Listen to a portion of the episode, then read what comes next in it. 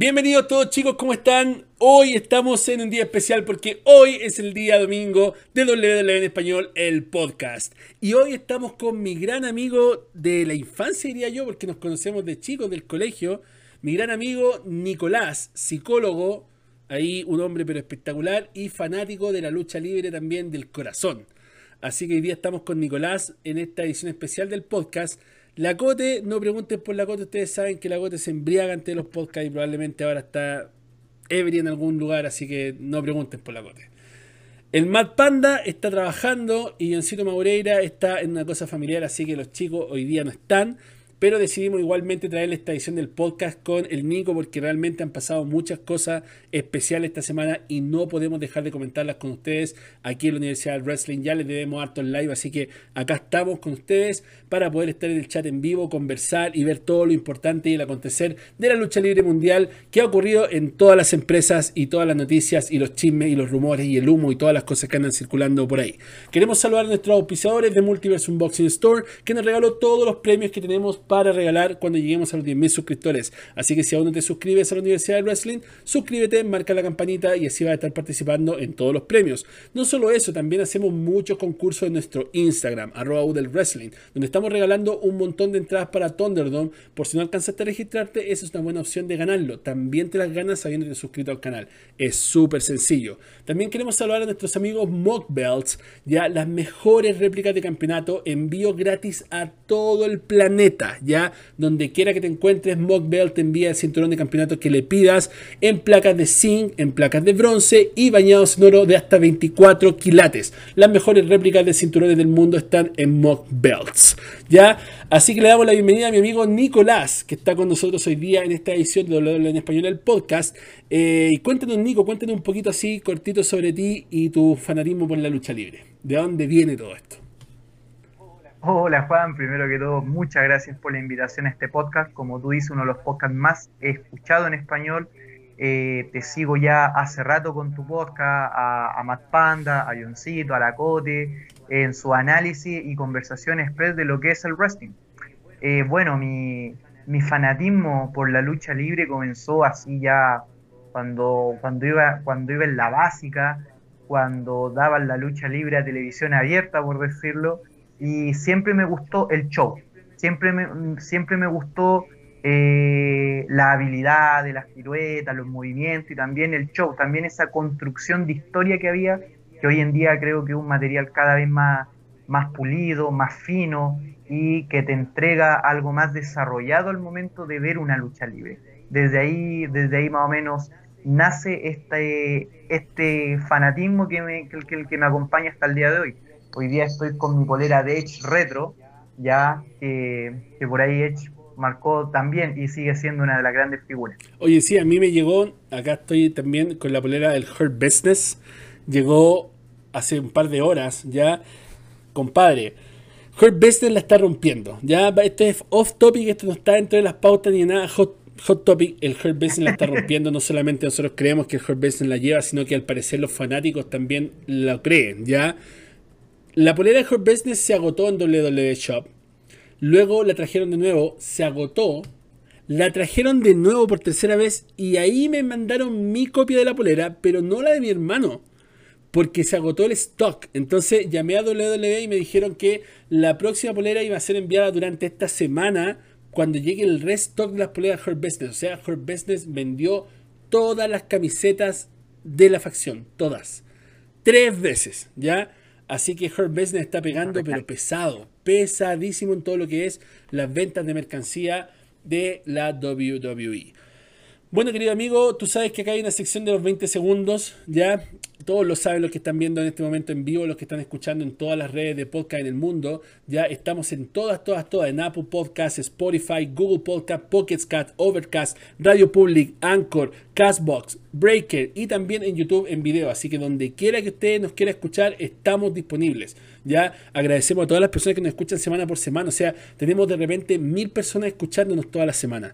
Y de hecho en YouTube nos ven súper pocos, pero en los podcasts nos escuchan mucha gente y nos piden contenido, nos han pedido contenido al correo, que subamos, por ejemplo, los análisis express, que los subamos a los podcasts, porque dicen que muchos de ellos les gustaría poder escucharlo mientras manejan, ponerlo en Spotify e ir escuchando el análisis express de Roy y esas cosas. He fallado en eso, pero voy a tratar de empezar a hacerlo porque hay mucha gente que lo está pidiendo. Dice, oye, compadre, sabes que de repente YouTube me salta publicidad, me salta cualquier cosa, no puedo estar viendo en YouTube, pero sí puedo ponerlo en Spotify y lo puedo escuchar. Así que porfa, súbete los análisis express a, a, los podcasts. Así que vamos a estar trabajando en eso muy pronto. Comenzamos con la versión de los 20 segundos, donde vamos a hablar un poco más de 20 segundos, porque ya que no hay más panelistas, los otros están perdidos en el espacio. Vamos a tomarnos más de 20 segundos con el Nico para hablar de esto. Primera noticia: Carl Anderson y Doug Gallows los Good Brothers, ex Bullet Club, ex OC de WWE, recalcaron de que quieren que Impact Wrestling se construya en base a ellos. ¿Qué quiere decir eso? Que a ellos los tomen como la facción principal y que se vaya construyendo no solo la marca de Impact Wrestling, sino que la marca de los Good Brothers para despegarse un poco de lo que es la historia del OC o del Bullet Club. ¿ya? Ellos quieren construirse como marca, como Good Brothers. Ellos también recalcan de que son muy leales y que desean terminar sus carreras en Impact Wrestling. ¿Qué te parece a ti, querido amigo, las declaraciones de Luke Gallows y Carl Anderson de querer terminar sus carreras en Impact Wrestling? No ir a AEW con sus amigos los John Box, no volver a Japón a ganar más dinero, no regresar algún día a WWE cuando les pidan perdón y los dejen entrar nuevamente, sino que terminar sus carreras en TNA. ¿Qué te parece la decisión y las palabras de los Good Brothers? Mira, me parecen palabras súper eh, atingentes a lo que a ellos les pasa, ya porque ellos fueron lamentablemente desechados por W y considero yo que quizá encontraron una casa, un hogar, un lugar donde, donde se pueden reestructurar, donde como tú dices, más que eh, tener el sentido económico, acá está esa, esa eh, virtuosidad de sentirse parte de un contexto y en el cual donde ellos pueden pueden generar y pueden ser el rostro. Que acá estos compadres lo que va, básicamente te tratan de decir es que, viejo, queremos ser el rostro, queremos que esto se construya y queremos construir algo más que nos saque del otro personaje, pero siempre siendo eh, y Doc, que me parece a mí, que me parece a mí de verdad eh, fantástico, de verdad en este tema. Claro, uno puede extrañar ahí que esté ella está y también, etcétera, pero, pero se entiende también si quieren ser reconocidos como los mejores en pareja y quieren cimentar eh, un, camino ya más, eh, más creado por ellos, más que, más que vivir a la sombra o ser como eh, los que resguardaban o ser este fondo con una figura que era AJ Styles. Así que yo lo encuentro súper válido y de verdad y algo, y algo hasta admirable, creo yo. Claro, o sea, yo también pienso lo mismo porque de verdad o sea, todo el mundo quiere figurar. O sea, seamos honestos. Si existe un luchador que trabaja y se entrena y, practica y todo, ese luchador no practica para ser un jobber. ¿ya? Ese luchador no espera que la WWE lo firme para ser campeón en pareja y morir ahí. No espera que la WWE lo firme para que pierda contra eh, Bodalas. ¿Cachai? No. La WWE, ellos quieren ser firmados con la WWE para poder ser campeones mundiales. ¿Ya? Ellos sueñan con ser campeones de WWE, ellos sueñan con ser campeones universales, ellos sueñan con, llegar a la cima, al main event de WrestleMania. Nadie firma un contrato esperando ser solamente campeón en pareja y morir en la división en pareja, o ser campeón continental y morir en la división Mircal. Todos tienen el sueño de algún día llegar al WWE Championship. Y lo estamos viendo con lo Uso ahora, con, con Jay Uso y toda esta historia que se está desarrollando con Roman Reigns, que alguien, yo me pasa este sentimiento con lo Uso que yo de verdad siento que lo Uso son pareja o no son nada. Ya tengo ese, ese como sentimiento de que, de que o son pareja, pero material solitario no lo son. Porque ¿cómo, cómo podemos contar otra historia que no sea la historia de los samoanos? ¿Ya? Eh, que se pelearan entre los usos como una vez se pelearon los Hardy. Ya podría ser. Pero después de eso, ¿qué? Después de eso, ¿qué? Como que de verdad tiene que haber una forma, o sea, tiene que haber algo. Pero de verdad que personalmente siento que no, como que no le encuentro la gracia, como que no le encuentro el, golpe, ¿me entiendes? No le encuentro un personaje cada uno que sea fuera de ser los usos, ¿ya? E, es, complicado. Sería, eh, la verdad, Juan, que yo te encuentro mucha razón y como creo que ya lo hemos hablado, sería interesante acá eh, un draft, eh, que sé que viene más adelante esa pregunta, pero un draft referente con NXT. Sería fantástico que los usos volvieran a NXT o, que, o, que, le, o que le dieran esa, eh, esa oportunidad de potenciar esa marca a división de lo que es ya las parejas, creo yo. Claro. como, completando un poco lo que tú estás señalando. Totalmente, es el refresco, lo que hemos conversado acerca de, de, de no solamente sacar, sino que también invertir, ¿ya? Y hay muchos luchadores que ya están viciados en lo que son sus rivalidades, ya están viciados en lo que son los campeonatos, ya han ganado tantas veces ciertos campeonatos que ya no es atractivo verlo en esos campeonatos. Pero si se pasan a otra marca y estos tipos como que hacen las cosas en esa marca y, ya, y como que se involucran en nuevas rivalidades, en facciones, todo eso refresca, todo eso hace que sea realmente algo atractivo a la vista y no solamente ver a los mismos tipos luchando por los mismos cinturones contra los mismos rivales en la misma marca y de hacerlo 8 o 10 veces campeones, ¿para qué no? Yo encuentro que de verdad en ese caso no tiene sentido y en cuanto a lo de los Good Brothers, creo que de verdad, como tú dices, ellos encontraron una casa en Impact Wrestling en un momento en el cual estaban... Eh, siendo votados de la compañía por el coronavirus en un momento muy difícil a nivel mundial, estaban recibiendo ofertas de todos lados porque son, yo creo que sinceramente deben ser entre los primeros tres mejores equipos del mundo. Entonces estaban recibiendo ofertas de todos lados. No es que solamente les quedó la gana de ir a Impact Wrestling, sino que Impact Wrestling les dio una oferta a la cual obviamente no pudieron rechazar. Así de simple. Y obviamente todos sabemos que parte del corazón de AJ Styles está en Impact Wrestling. ¿ya?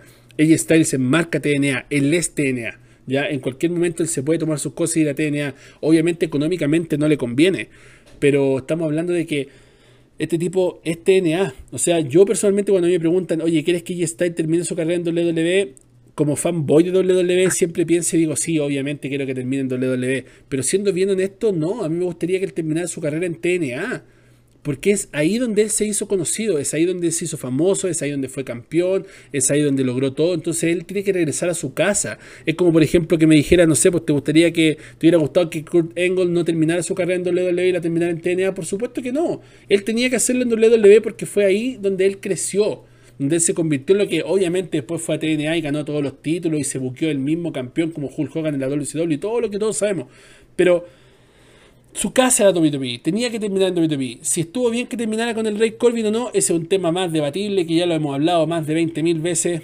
Si merecía una carrera como campeón, eso lo vamos a hablar más adelante y todo, pero ya, esa es la mm. cosa, ¿me entendí? O sea, yo creo que, no sé, al César lo que es de César y TNA es dueña lamentablemente para algunos y bien para otros eh, del corazón de G-Styles. Es así.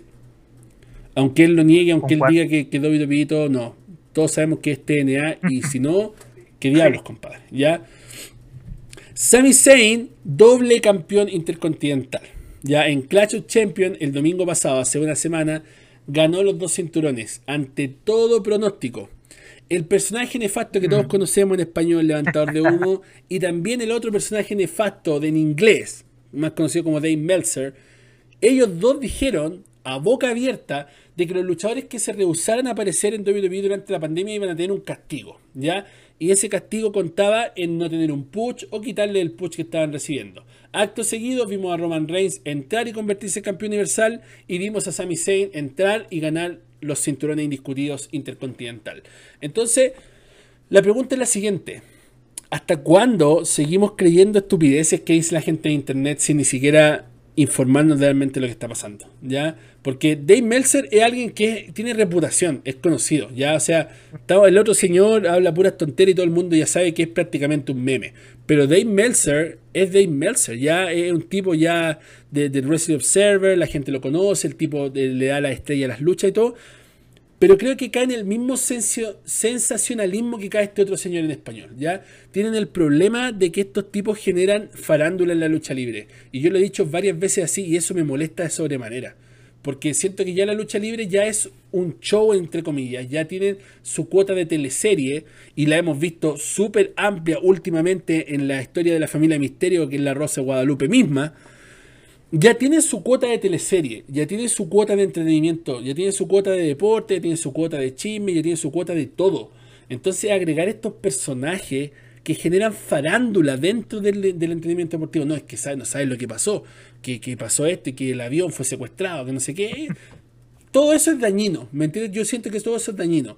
Y estos tipos nuevamente eh, levantaron humo diciendo que, iban a ser castigados y todo, obviamente, para tirarle mierda a la WWE, porque no, que empresa más penca, que, que lo, sacó y más encima ahora les quita el push. Y al final fue todo lo contrario, los dos compadres terminaron con Poch y son los campeones actuales de SmackDown.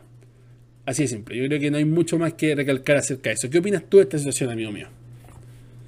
Mira, yo eh, también como lo dices tú, bueno, yo eh, sigo más por la calificación que le da las peleas a David Meltzer. Te soy súper sincero, ya. Pero cae también en este histrionismo, histeria eh, e inclusive dramatismo de buscarle la quinta pata al gato, de formar una rosa de Guadalupe, de generar farándula, de, por ahí sacar de contexto creo yo. Ese, ese, yo creo que, ese, es eh, la principal falencia que tiene en algunos casos, porque, porque en el caso de Sami eh, había asociada una, una, lesión y en el caso de, de Roman todo, todos sabemos el tema, que él tiene una patología a la base ya.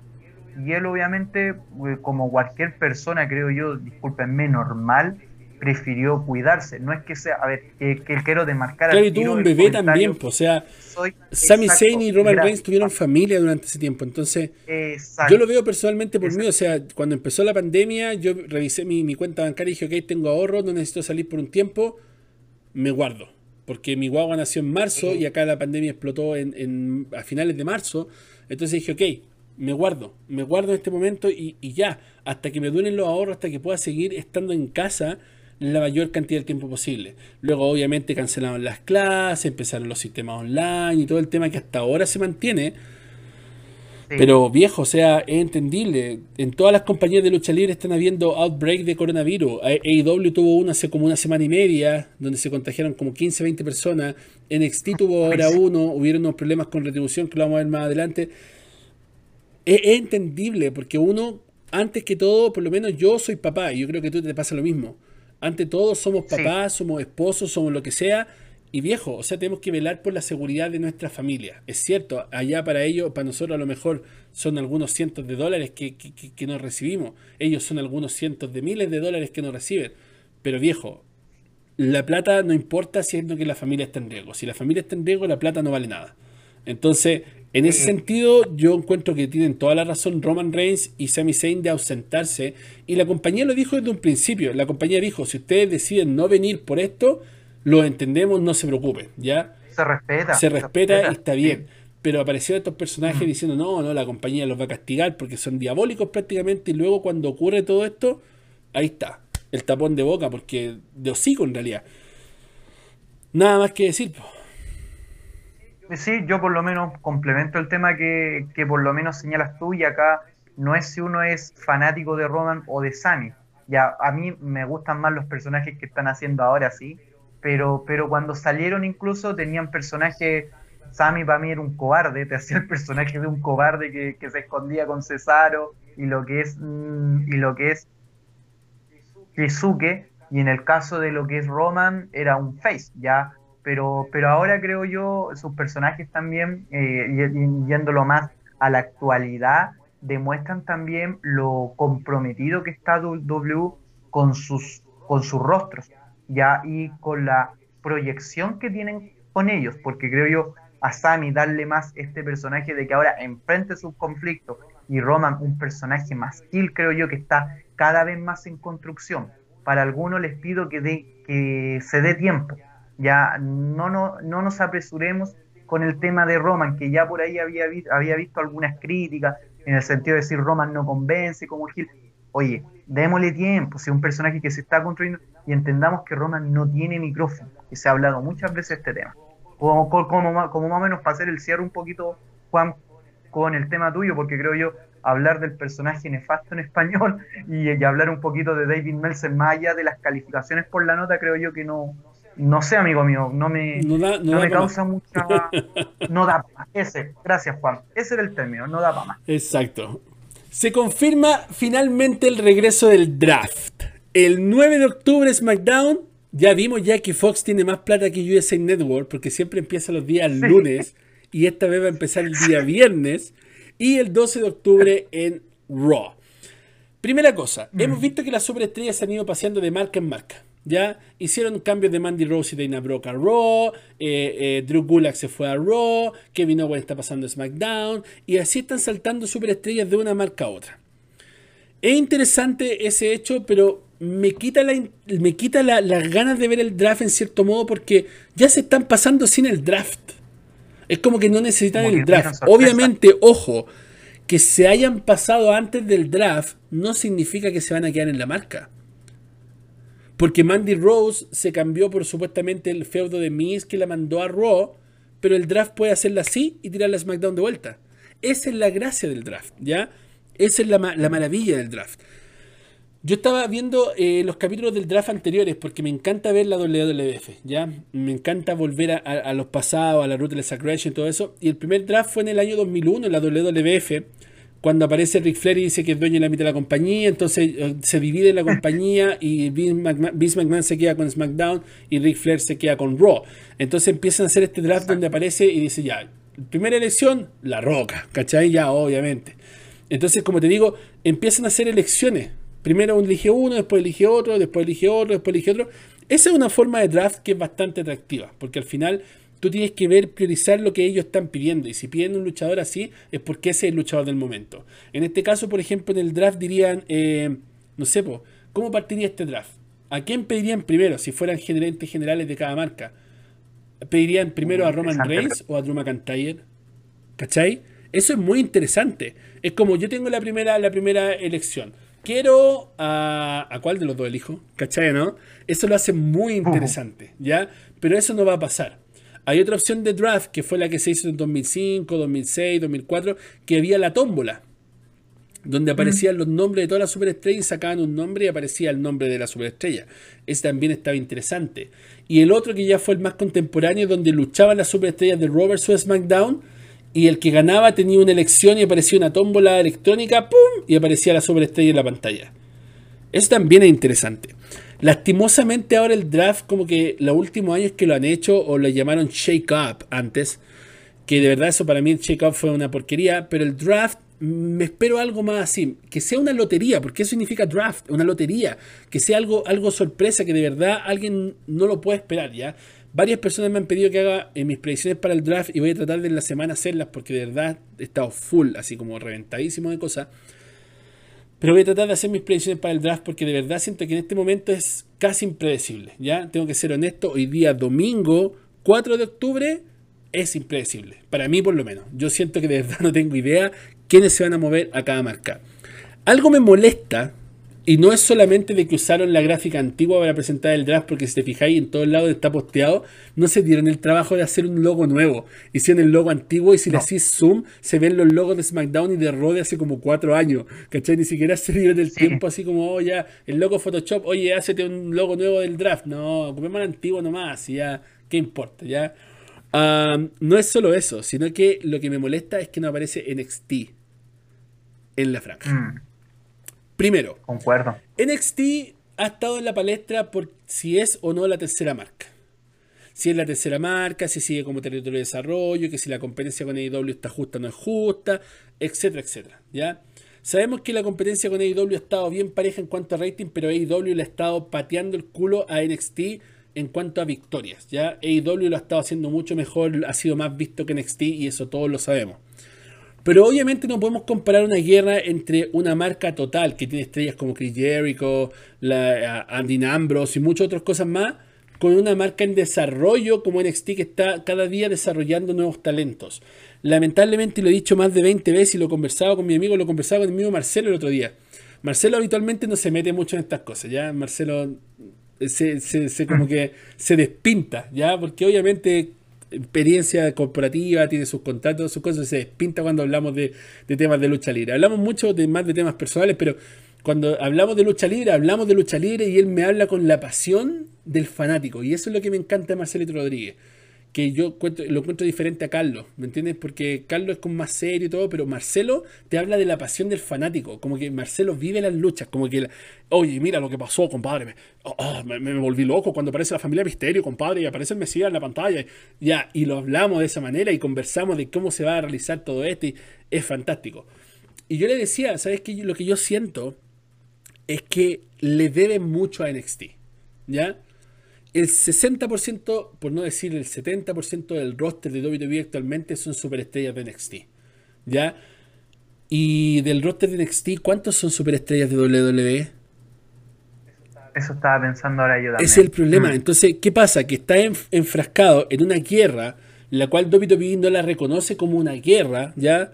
Porque obviamente para el mundo de WWE solamente existe WWE y nada más, ¿ya?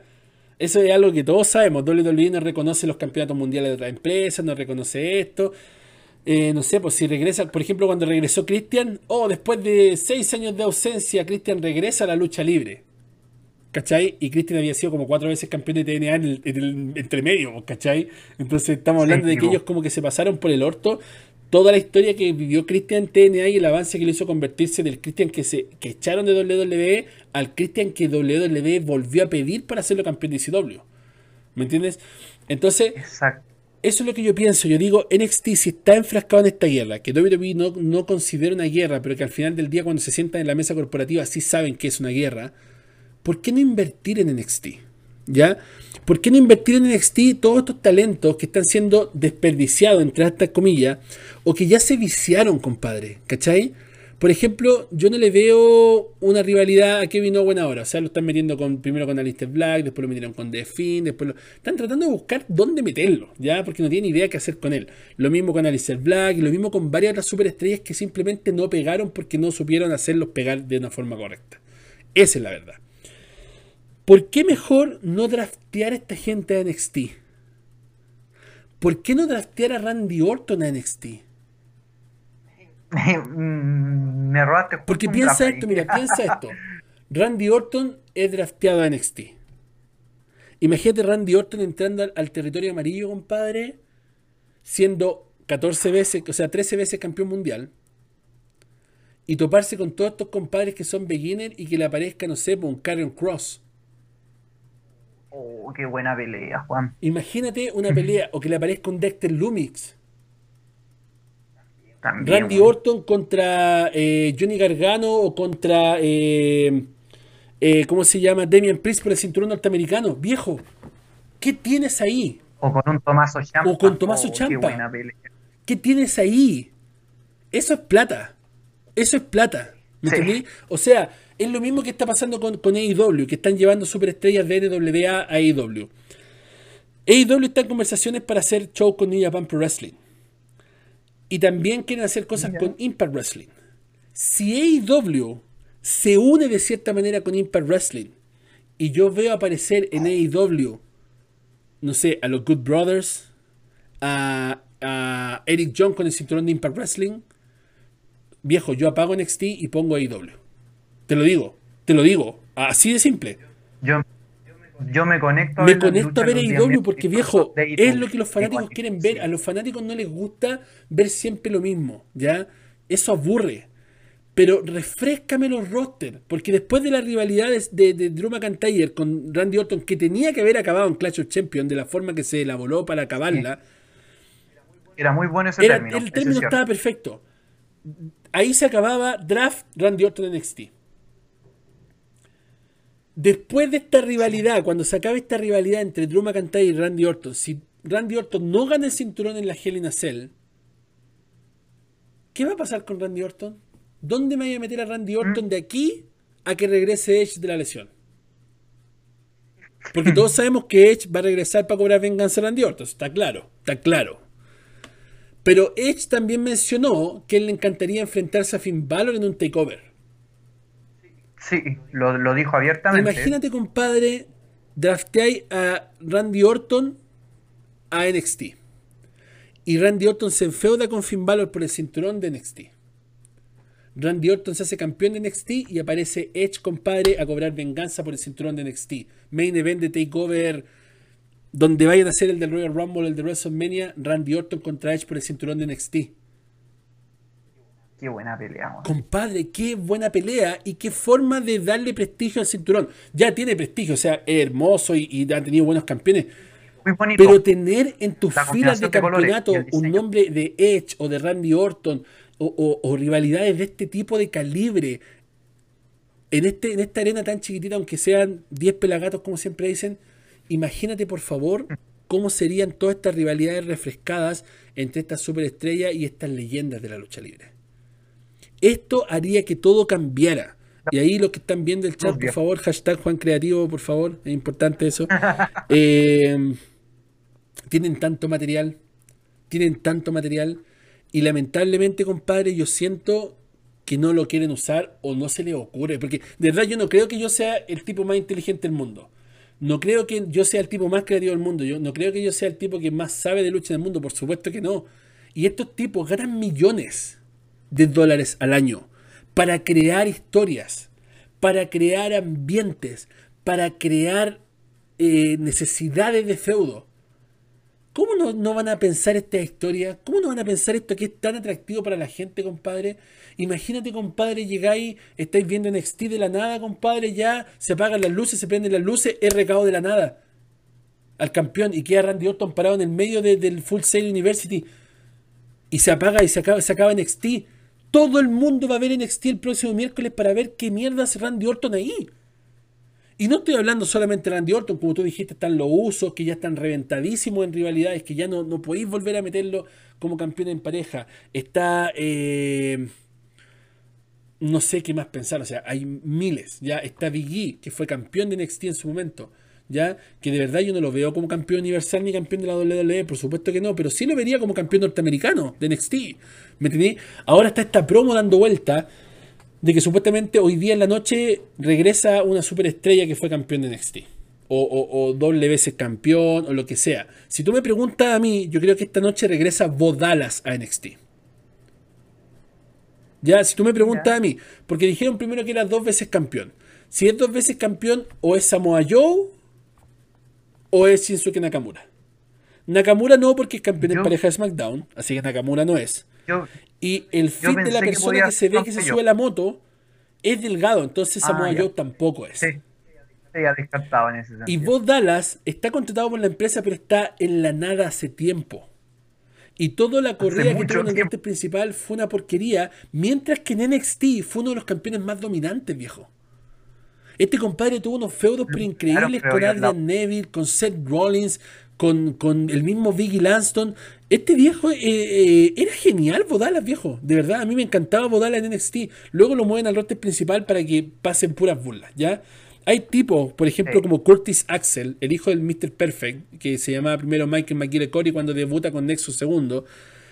Este tipo, hay luchadores que son material para WWE, hay luchadores que son material para TNA, hay luchadores que son material para Ring of Honor, para New Japan, y este tipo, por ejemplo, es material para la NWA. ¿Me entiendes? Él es de NWA, ¿cachai? A mí me encantaría ver un Nick Aldis versus eh, Curtis Axel o Joe Henning.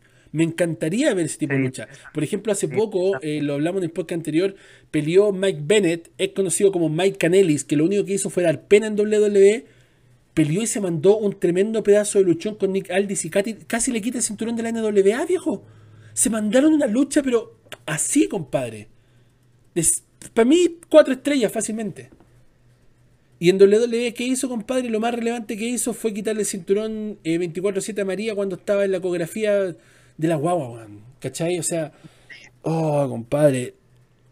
Hay personajes que son para cierto lugar y personajes que no. Siempre hemos conversado y también en eso yo le pregunté a Marcelo en la entrevista que le hice, eso no es un secreto para nadie. ¿Cuál es la clave del éxito en WWE? ¿Cuál es la clave del éxito para ser un estelarista en WWE y, triunfar en WWE? Y él lo dijo abiertamente, estar en el momento correcto a la hora correcta. Esa es la clave. Así de simple.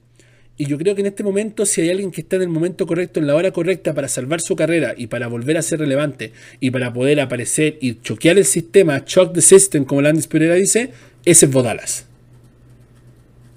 Yo me la juego, me la juego aquí ahora y yo digo que hoy regresa Bodalas, ¿ya? Porque pensaba en Bobby Roode, pero Bobby Roode regresó a Raw el lunes. Entonces Bobby Roode tampoco. Y si fue campeón de NXT, tiene que ser Bodalas porque no es Kevin Owens, Adrian Neville está fuera. No. es Seth Rollins. No es Biggie Lanston. Eh, no, no es Sami Zayn porque es campeón intercontinental. Mm. Eh, Finn Balor ya está campeón. Eh, no quedan más. Drew McIntyre es campeón de WWE. Andrade está enfeudado por los cinturones en pareja. No, tiene que ser Bodalas. Si, es que, si fue ex campeón, por descarte, tiene que ser Bodalas y si sobre todo si es la, con, la contextura que se vio, porque tiene razón, porque yo también pensé que podía ser Samoa. Yo también pensé que podía ser, pero por la contextura, no, tiene razón. No sé, es interesante. Pero como te digo, compadre, eh, eso me decepciona del draft. Eso me deja como, como esperando más. Me deja pidiendo más. Yo te estoy pidiendo que pongan el draft los miércoles también. Ya, no, no. Háganlo en Royal SmackDown, pero incluyen la superestrella NXT. ¿Cachai? Que haya una posibilidad de que estos compadres de Royal SmackDown tengan que saltar al barco de NXT y tengan que volver a ser relevantes por ellos mismos. Porque imagínate que tú llegáis, es como llegar a una casa nueva, ¿cachai? Eres un pescado grande en un estanque que es más pequeño, pero hay cientos de pescados que comen pescados, ¿cachai? Entonces son pescaditos chicos, pero es que entre ellos te comen, te comen. Entonces, esa adaptación al medio ambiente que va a ser NXT, al hábitat nuevo, es interesante de ver, ¿me entiendes? Que draften unos 3-4 superestrellas de Royce McDonald en NXT y que todos formen una facción para defenderse de estos gallos de NXT. Hay tanto material, tanto material, que de verdad yo no entiendo ¿por qué no hacerlo? ¿Ya? ¿Por qué no probarlo si estamos en un tiempo difícil de pandemia donde la mayoría de los fanáticos que siempre son súper críticos con el producto tienen el deber de entender de que realmente hay cosas que no se pueden hacer y que se ven limitadas por la pandemia. Si quieren cometer un error o si piensan que va a ser un error, este es el momento de cometer el error. Este es el momento de cometer el error y de probar cosas nuevas como lo están haciendo con Retribución, que de verdad es otro tema aparte. Pero no sé, tengo ese sentimiento encontrado con lo que es el draft. Me, me, hubiera gustado a mí, Juan, en este sentido, complementando lo que tú dices, partiéndolo desde el principio, que eh, la historia con Randy Orton, pero fue un luchón entre Randy con Drew, como tú por lo menos también lo habías señalado. Y el final y todo se dio, todo se dio porque llegaron la, la, eh, las leyendas en este caso a cobrar su revancha. Big Shawn Michael, Christian, el mismo Ric Flair, cuando él lo saca en la ambulancia, yo dije, este feudo se acabó. Y para mí Randy Orton tendría que haber salido de pantalla hasta el yo. Ya, claro, era complicado o era como una, una eh, ¿cómo se podría decir? Como algo utópico que quizás pudieran incluir a NXT. De verdad, porque cuando no lo validan todavía como marca y está esta mirada muy extractiva de W de sacar a eh, de, sacar luchadores para Raw y para SmackDown, pero no de potenciar, que ya, que ya lo habíamos hablado, incluso en NXT eh, un personaje que para mi gusto no está eh, dando todavía el ancho o no tiene una historia clara es Tomaso Champa. Para mi gusto Tomaso Champa, Champa podría pasar a uno de estos rosters, a uno a SmackDown o a Raw, para mi gusto. Y referente al tema de Randy Orton, para mí hubiera sido muy necesario y vital que lo manden, que, lo manden a la marca azul. A mí, a mí me gustaría ver a Randy de nuevo en la marca azul. También, de verdad. También es carta eso. Yo. Sí, también es carta, por, eso te, decía, para potenciar incluso el personaje Hills de Roma, creo yo. Ya porque Randy es, pero es un as, creo yo, junto con Triple H, los mejores luchadores que te juegan la psicología, creo yo. es impresionante cómo lo hace Randy. Ese es un don que él tiene, creo yo. Pero eso más o menos complementarte. Ya yo tampoco tengo claro qué luchadores podrían pasar al draft. Eh, Cabo en un, en un SmackDown me seduce a mi gusto más que seguirlo viendo en Raw con esta rivalidad con Alistair Black. Ya eh, me gusta, a mí por lo menos. Incluso SmackDown para mi gusto, y, y me van a disculpar los fanáticos acá de la marca azul, está muy débil, encuentro yo, su cierre, su, su historia, su lucha. Y me gustó mucho la historia cuando Cabo apareció con Alexa y apareció de fin. Para mí ese momento me gustó mucho. Ya dentro de las cosas que pasaron en SmackDown, para mí gusto. Eso más o menos complementar referente al draft, amigo Juan. Perfecto, sí. Es atractivo, por supuesto que sí. Eric Bishop se manda una declaración y le va con todo a retribución. Sus palabras mm. fueron, esta historia apesta. En ese momento T-Bar, que creo, estoy casi seguro que es Dominic Dijakovic, creo, no estoy re seguro, pero la verdad es que no me importa porque de verdad que retribución para mí ah, es un tema aparte. Le responde y le dice, muchas gracias Eric, eres una gran inspiración para retribución. Nosotros también esperamos destruir una empresa billonaria algún día y poder enterrarla. o sea, compadre, le pegaron un pencazo así. Completo, así como, oh, ya, nosotros también nos queremos pitear una empresa millonaria y enterrarla. Él fue directo, o sea, no, no le mandó ni anestesia ni nada, o sea, se la dijo y, se la mandó a guardar, como dicen por ahí. No le dio, pero ni un chance de, responder nada. ¿Tú crees que respondió? Por supuesto que no respondió nada. Sacha Banks declara que su rival soñada para Evolution 2, porque todavía están esperando Evolution 2. Supuestamente Evolution 2 venía en agosto, después con la pandemia. Seamos bien honestos, ¿quién quiere ver Evolution 2 de nosotros, así fanáticos reales? Yo al menos no, viejo. Y, y si me van a traer Evolution 2, háganme debutar a Tessa Blancha, no sé, háganme una cuestión que sea bien atractiva. Pero yo creo que no da, no da hacer un pay-per-view solo de mujeres ahora. No es que sea, eh, y ahí otra vez, ¿ah? Juan Funaki por las feminazis, porque ah, ya está hablando mal de las mujeres, funado el Juan, al tiro, ya, funado el Juan, por supuesto. No, viejo, lo que yo voy es que siento que de verdad eh, no va un pay-per-view de mujeres, viejo. Ahora a estas alturas no. Más adelante tal vez cuando tengan un roster completo, cuando puedan traer chicas nuevas.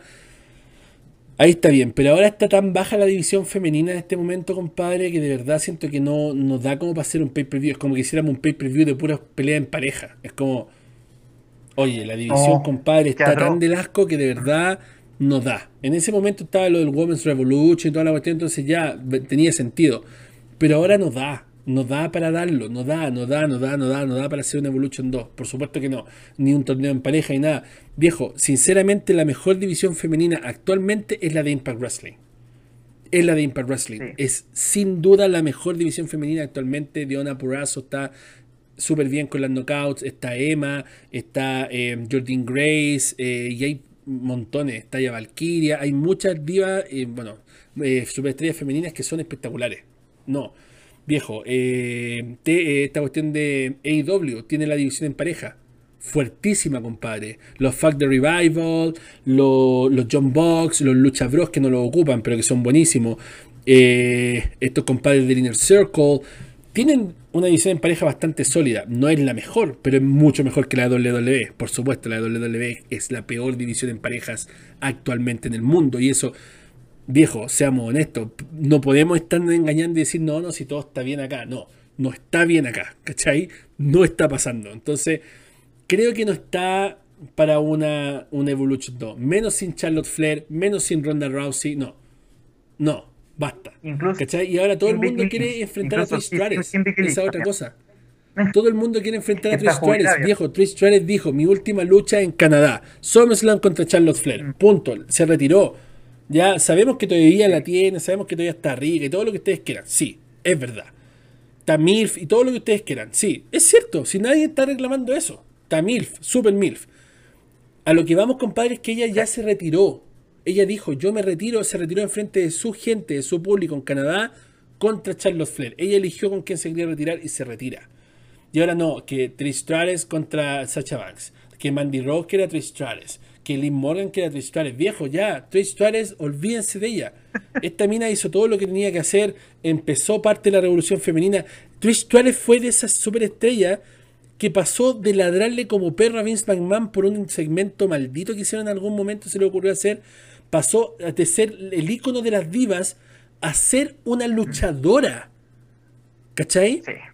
Trish Stratus, año 2001, 2002, lo único que podía hacer bien era mostrar el culo y las pechugas. Nada más.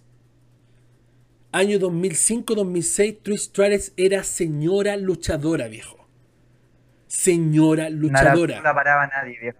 No la paraba nadie. Compadre, esos feudos con, con eh, Big Phoenix, con Mickey James, con. Eh, ¿Cómo se llama esta mina que estuvo en Impact Wrestling también? Que salió en la portada de Playboy, que decía WWE Champion en la portada de Playboy y nunca fue campeona. Christine. ¿Cachai? Viejo, mm. tuvo rivalidades espectaculares. Fue seis veces campeona con Lita. Imagínate las peleas con Lita, viejo. No, ya hicieron todo, ya. Ya ahora quieren descansar, quieren tomar su tiempo. De que siguen ricas, sí. De que siguen habilidosas, sí. Pero si ellas quieren descansar y tomar su tiempo y pasar la antorcha a las nuevas generaciones, respetemos eso, ¿cachai? Y hay un momento en el cual tenemos que, como fanáticos y como luchadores, los que son, respetar la decisión de las leyendas. Ya es como lo del Undertaker Viejo, el Undertaker ya dijo ya que mm. no más. Y todavía hay posts así como una lucha más, una más, Taker versus Sting. Y como todo el mundo sigue con lo mismo. Viejo, el Taker tuvo 30 años, ¿cachai? Tuvo 30 años y hizo todo lo que tenía que hacer y ahora es tiempo de que el Taker vaya a su casa, disfruta a su hija, disfruta a la MILF que tiene en la casa también y ya, ¿cachai? Ya hizo todo lo que tenía que hacer. Ya no es justo que siga de alguna manera reventándose el cuerpo y exponiendo su vida para darnos luchas que realmente ni siquiera cumplen con, con, lo que ellos esperan como luchadores mismos dar. ¿Ya? Exacto. Mínimo expectativa. Exacto. Sí, es verdad eso, Juan. yo, yo por ahí te, quiero complementar con el Evolution 2. Eh, es verdad, falta Charlotte, falta Becky Lynch. Eh, como dices tú, W no tiene lamentablemente la mejor división femenina, incluso eh, todavía, pucha, y es lamentable lo que voy a decir, pero todavía siguen existiendo divas más que luchadoras. Ya, y eso tenemos a Lana, tenemos a Mandy Rose, con mucho respeto, ya, pero, pero considero yo que aún falta. Para mí, de dentro de lo precario que está W con su división femenina, yo la que destaco son las de Raw.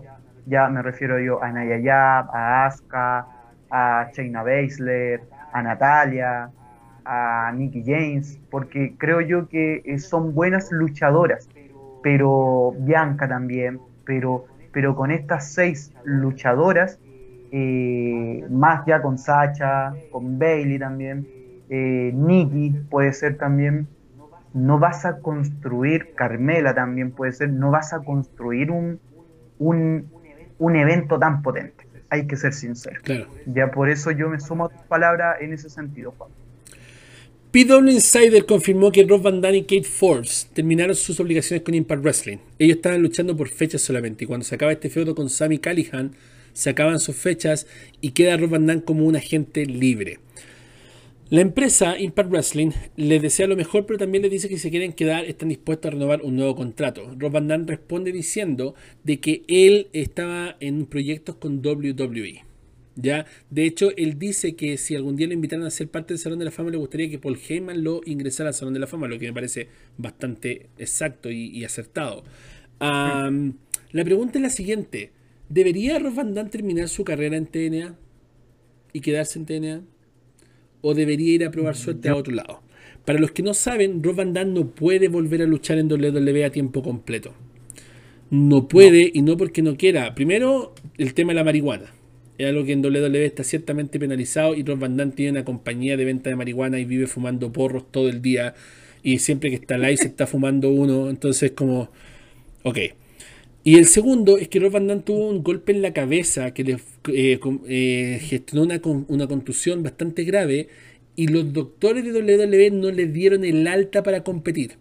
Eso se supo en una demanda que le hizo su ex esposa, donde le estaba pidiendo una cierta cantidad de dinero y él argumentó de que la única parte donde podía ganar la cierta cantidad de dinero para poder darle lo que la esposa quería era en WWE, pero que ya no podría regresar a luchar a WWE porque los médicos no le dieron el alta. Esto fue hace como tres años, ¿ya? O sea, obviamente puede hacer una aparición en un Royal Rumble, puede hacer eh, una, una, pelea, no sé, ser parte de una lucha escaleras, una pura B, cosas así, ¿me entiendes? Una última pelea en WrestleMania, qué sé yo pero no puede tener una corrida de tiempo completo. E incluso ese tipo de peleas le podrían pasar la cuenta, porque al final siempre como que recae en WWE, no, es que WWE lo dejó hacer, pero en, Impact Wrestling se está reventando a plancha y a patada y toda la cuestión. O sea, pero al final obviamente la compañía toma sus resguardos porque ya es cierto, son billonarios, pero tampoco puede estar cargando con la vida de personas, ¿cachai? Si ellos tienen un problema mental, después de lo que pasó con Chris Benoit, lamentablemente no se puede dar este lujo de decir, ¿sabéis que no? Ya dejémoslo pasar nomás, si la lesión que tuviste fue fuerte, pero mientras no te dé otra, está bien, o sea, no podéis seguir pensando o jurando de que todo va a estar bien. Eso no va a pasar, ¿ya? Así que, como te digo, esperemos ahí en los comentarios de la gente. Quiero saber qué opinan de, de, Rob Van Damme. Eh, si quieren que quede en TNA para que siga luchando hasta que sea como Sabu, que todavía está luchando y tiene como 60 años. O quieren que se vaya a WWE como está supuestamente yendo y que trabaje como productor, como entrenador, en documentales y cosas así. Yo creo que eso me gustaría verlo mucho más porque siento que Rob Van Damme ya nos ha dado suficiente no nos ha dado luchas espectaculares, lo hemos visto estelarizar, fue campeón de WWE, de ICW, campeón hardcore, campeón en pareja, campeón, eh, de donde lo ponen, de Impact Wrestling, de, TNA, eh, no, hizo todo, ya, entonces yo creo que de verdad Rob Van Damme merece eh, ya un trabajo más descansado, ya, de esa parte del ring, yo creo que ya en el ring dio todo lo que tenía que dar y siento que en este momento no está al nivel de las superestrellas nuevas, ¿ya? Lamentablemente, siendo que Rob Van Damme es mi segundo luchador favorito histórico, creo que realmente Rob Van Damme ya no está a la talla, no da la talla que necesita dar. Porque ya se cansa, ya está viejo, ya no puede saltar como antes, los Rolling Thunder no le salen bien, eh, las planchas ya no puede volar como volaba antes. Y se entiende, es el paso del tiempo que a todo algún día nos va a pasar la cuenta. Exacto. Yo, yo, sabes que Juan, igual me gustaría verlo en una pelea por doble. De verdad, te, te Una última lucha, claro, por supuesto una última lucha que cuelgue, que cuelgue ahí ya el cinturón, que cuelgue ahí su atuendo, pero me gustaría verlo en una última lucha donde él, donde él se pudiera retirar. Ya, y con un rival que él pudiera escoger, porque como tú dices, él fue campeón mundial, él fue campeón hardcore, él fue el campeón de la ECW, ya eh, el Rod Van Damme de la ECW a mí me encantaba, de verdad, era, pero para mí, fantástico. Y creo yo, por eso y por lo que hizo por me gustaría verlo en una última pelea en doble y que ahí él se retirara, con el respeto que se me merece la otra empresa, pero me, gustaría que se retirara ahí, en mi, en mi percepción. Vamos a ver lo que dicen los chicos ahí en los comentarios. Ok, Pro Wrestling Cheat confirma que cinco integrantes de retribución fueron sometidos a las pruebas del COVID. Los cinco dieron negativos, pero sí estuvieron en contacto con alguien que tuvo COVID. Entonces les dieron 15 días de eh, cuarentena. Esa es la razón por la cual Retribución no apareció en Clash of Champions y torió solamente con el Titantron al Her Business en Raw. ¿ya? Me da pena porque justo ahora que está desarrollándose la historia, que se desenmascararon entre comillas y que pueden empezar a crear algo, los sacan de televisión, ¿ya? Lamentablemente, como dije al principio, eh, muchas veces nosotros los fanáticos somos bien tóxicos y exigentes. Y lamentablemente, viejo, en este tipo de condiciones en las cuales está el mundo, nadie está salvo. Nos puede dar COVID y no sabemos cómo nuestro cuerpo lo va a tolerar y nos podemos morir, así de simple. Lamentablemente es así. Entonces, exponerse ya a ir a trabajar con el COVID dando vuelta y todo el tema es un tema complicado. Es un tema bien complicado. Entonces, lamentablemente no podemos esperar que se nos respeten y nos queden las historias que nosotros esperamos. Lo mismo pasó con Raw Underground. Raw Underground estaba supuestamente cancelado hace semanas, ¿ya? Pero ¿qué pasó? Que no lo habían dejado de dar y ahora con el COVID-19, como tuvo este problema y muchas superestrellas tuvieron que salir del, del set, el Raw Underground se dejó de filmar. Entonces no sabemos si es que ahora va a volver el Raw Underground y, o solamente fue un hiato de esta semana mientras se cumple la cuarentena de las personas que estaban envueltas en el Raw Underground. Entonces al final son, son temas. Pueden tener las mejores intenciones, pueden querer crear las mejores historias, pero realmente es algo que pasa de los creativos en este momento, pasa de la jefatura y por supuesto pasa de los luchadores. Bueno, no sé si tanto pasa de los luchadores. ¿ah? Yo siento que ahí quiero darle un media culpa y quiero, quiero caer sobre los luchadores porque yo veo la historia de los luchadores. ¿Me entendí? Sobre todo las la luchadoras femeninas. Salen a, yate entre todas y comparten con gente de afuera y que abrazo y beso y cuestiones. Eh, son las que más suben historia, ¿me entiendes? Por eso que voy directo ahí. Cero distanciamiento social, cero medidas de seguridad, cero todo. Entonces, uno que comete el error de contagiarse contagia a todo el roster. Imagínate, compadre, si te contagian 20, 30 personas de un roster. ¿Qué hay decir nadie? ¿Cómo, cómo completáis un programa? es verdad eso por lo que tú por lo menos señalas, Juan. Eh, referente a lo de, mira, me quiero detener un poquito en lo de en lo de retribución también, sin dejar de lado cuando tú hablas de que el autocuidado que, que tenemos que tener es vital acá, ya desde esa perspectiva. Distanciamiento social, mascarilla, la, eh, lavarse las manos frecuentemente, etcétera. Pero desde teniendo un poquito con retribución, yo creo que este era el momento clave que Retribución salió porque por una variable que no se puede controlar, da pena, como dices tú, Juan, porque se estaba construyendo una historia, pero era el momento, creo yo, de que The Hard Business ahora se fuera durante este tiempo para, eh, para darle pelea a los títulos en pareja. Ya, yo, yo me quiero detener acá, ¿por qué? Porque Retribución va a estar 15 días fuera y en esos 15 días fuera yo potencio a dejar Business que nadie se va a meter en sus peleas para que vayan por los títulos en pareja o luchen con parejas que están supuestamente aptas para ir por el título en pareja. De, verdad es un tema ya que me tiene a mí esta rivalidad con Apolo, donde suman un nuevo luchador, donde está Ricochet. De verdad, eh, The Hard Business está para mejor. Está la cosa más grande, exacto. Eh, está, está haciendo un trabajo muy bueno, creo yo. a mí, a título personal, Rob Underground me gusta mucho, ya porque te muestra personajes como Dob Ziggler, que estaban sin historias, que les den, que les den un rol eh, a Titus, a otros, a otros luchadores que están perdidos o que no saben qué hacer, me gusta eso. Y me gusta que potencien esos luchadores que pocos salen también. Pero, pero volviendo al tema, creo yo, eh, de Hard Business, pucha, lo podrían haber potenciado de otra manera o traten de potenciarlo por favor a los creativos de W de, otra manera, ya saquémoslo de esta rivalidad absurda. De verdad, yo creo que The Hard Business puede ser eh, la punta del iceberg para empezar a subir el pelo a la, a la, a la categoría de tag team de lo que es W, que está muy por debajo, creo yo. Se destaca mucho a Cesaro y a Chizuke, pero en general no hay más. Ya de Street Troy ya me tiene aburrido con sus movimientos, me tiene aburrido. Eh, era un producto muy bueno, hay que decirlo, pero hoy en día ya, uff, me tiene como, como lateado un poco. Eso más o menos, Juan, complementar en que si van a estar eh, estrellas afuera, ya, o, o, superestrella en este caso, que por favor eh, se traten de potenciar a la otra más que eh, estancarlas en una rivalidad. Y obviamente haciendo énfasis también al autocuidado acá que tienen que tener nuestros amigos también, que es vital. Exacto, toda la razón, querido amigo. En otras noticias, Bobby Roode regresa el lunes pasado a Raw y se enfrenta a Drew McIntyre en el evento estelar por el cinturón de la WWE. Se renueva esta rivalidad de NXT, esta revancha NXT. Gana obviamente Drew McIntyre. Es una lucha bien, bien, bien, bien pareja. Yo vi en algún momento que querían aplicarle la Gloria DDT y, y temí por Drew McIntyre. Me encantan esos momentos en los cuales uno teme porque pensar que realmente se pueden ah, fajar al campeón y quitarle el título. ¿Te imagináis le quita el título a Bobby Roode después de esa tremenda lucha con Randy Orton? Obviamente no iba a pasar, pero pero me gusta ese sentimiento de que, uy, si llega a pasar, compadre, uy, si llega a ocurrir, me gusta ese sentimiento de, de, tener la inocencia de creer que realmente algún día puede funcionar, ¿ya? Eso, eso es algo que la lucha libre me ha dejado de dar y que en esos momentos así me, gusta mucho, ¿ya? Vuelve. Eh, hay un tema que también se ejecutó en el robo anterior. Orton se pone unos lentes oscuros cuando entra a la pieza de las leyendas y los destroza a todos. ¿Ya? Me queda un sabor amargo en la boca por varias cosas. Como actor me doy cuenta de que no supieron hacer bien la escena. Primero, mm. porque empiezan a golpear, se escucha que se golpean mesas, sillas, toda la cuestión, pero no se escucha ni un quejido, pues viejo.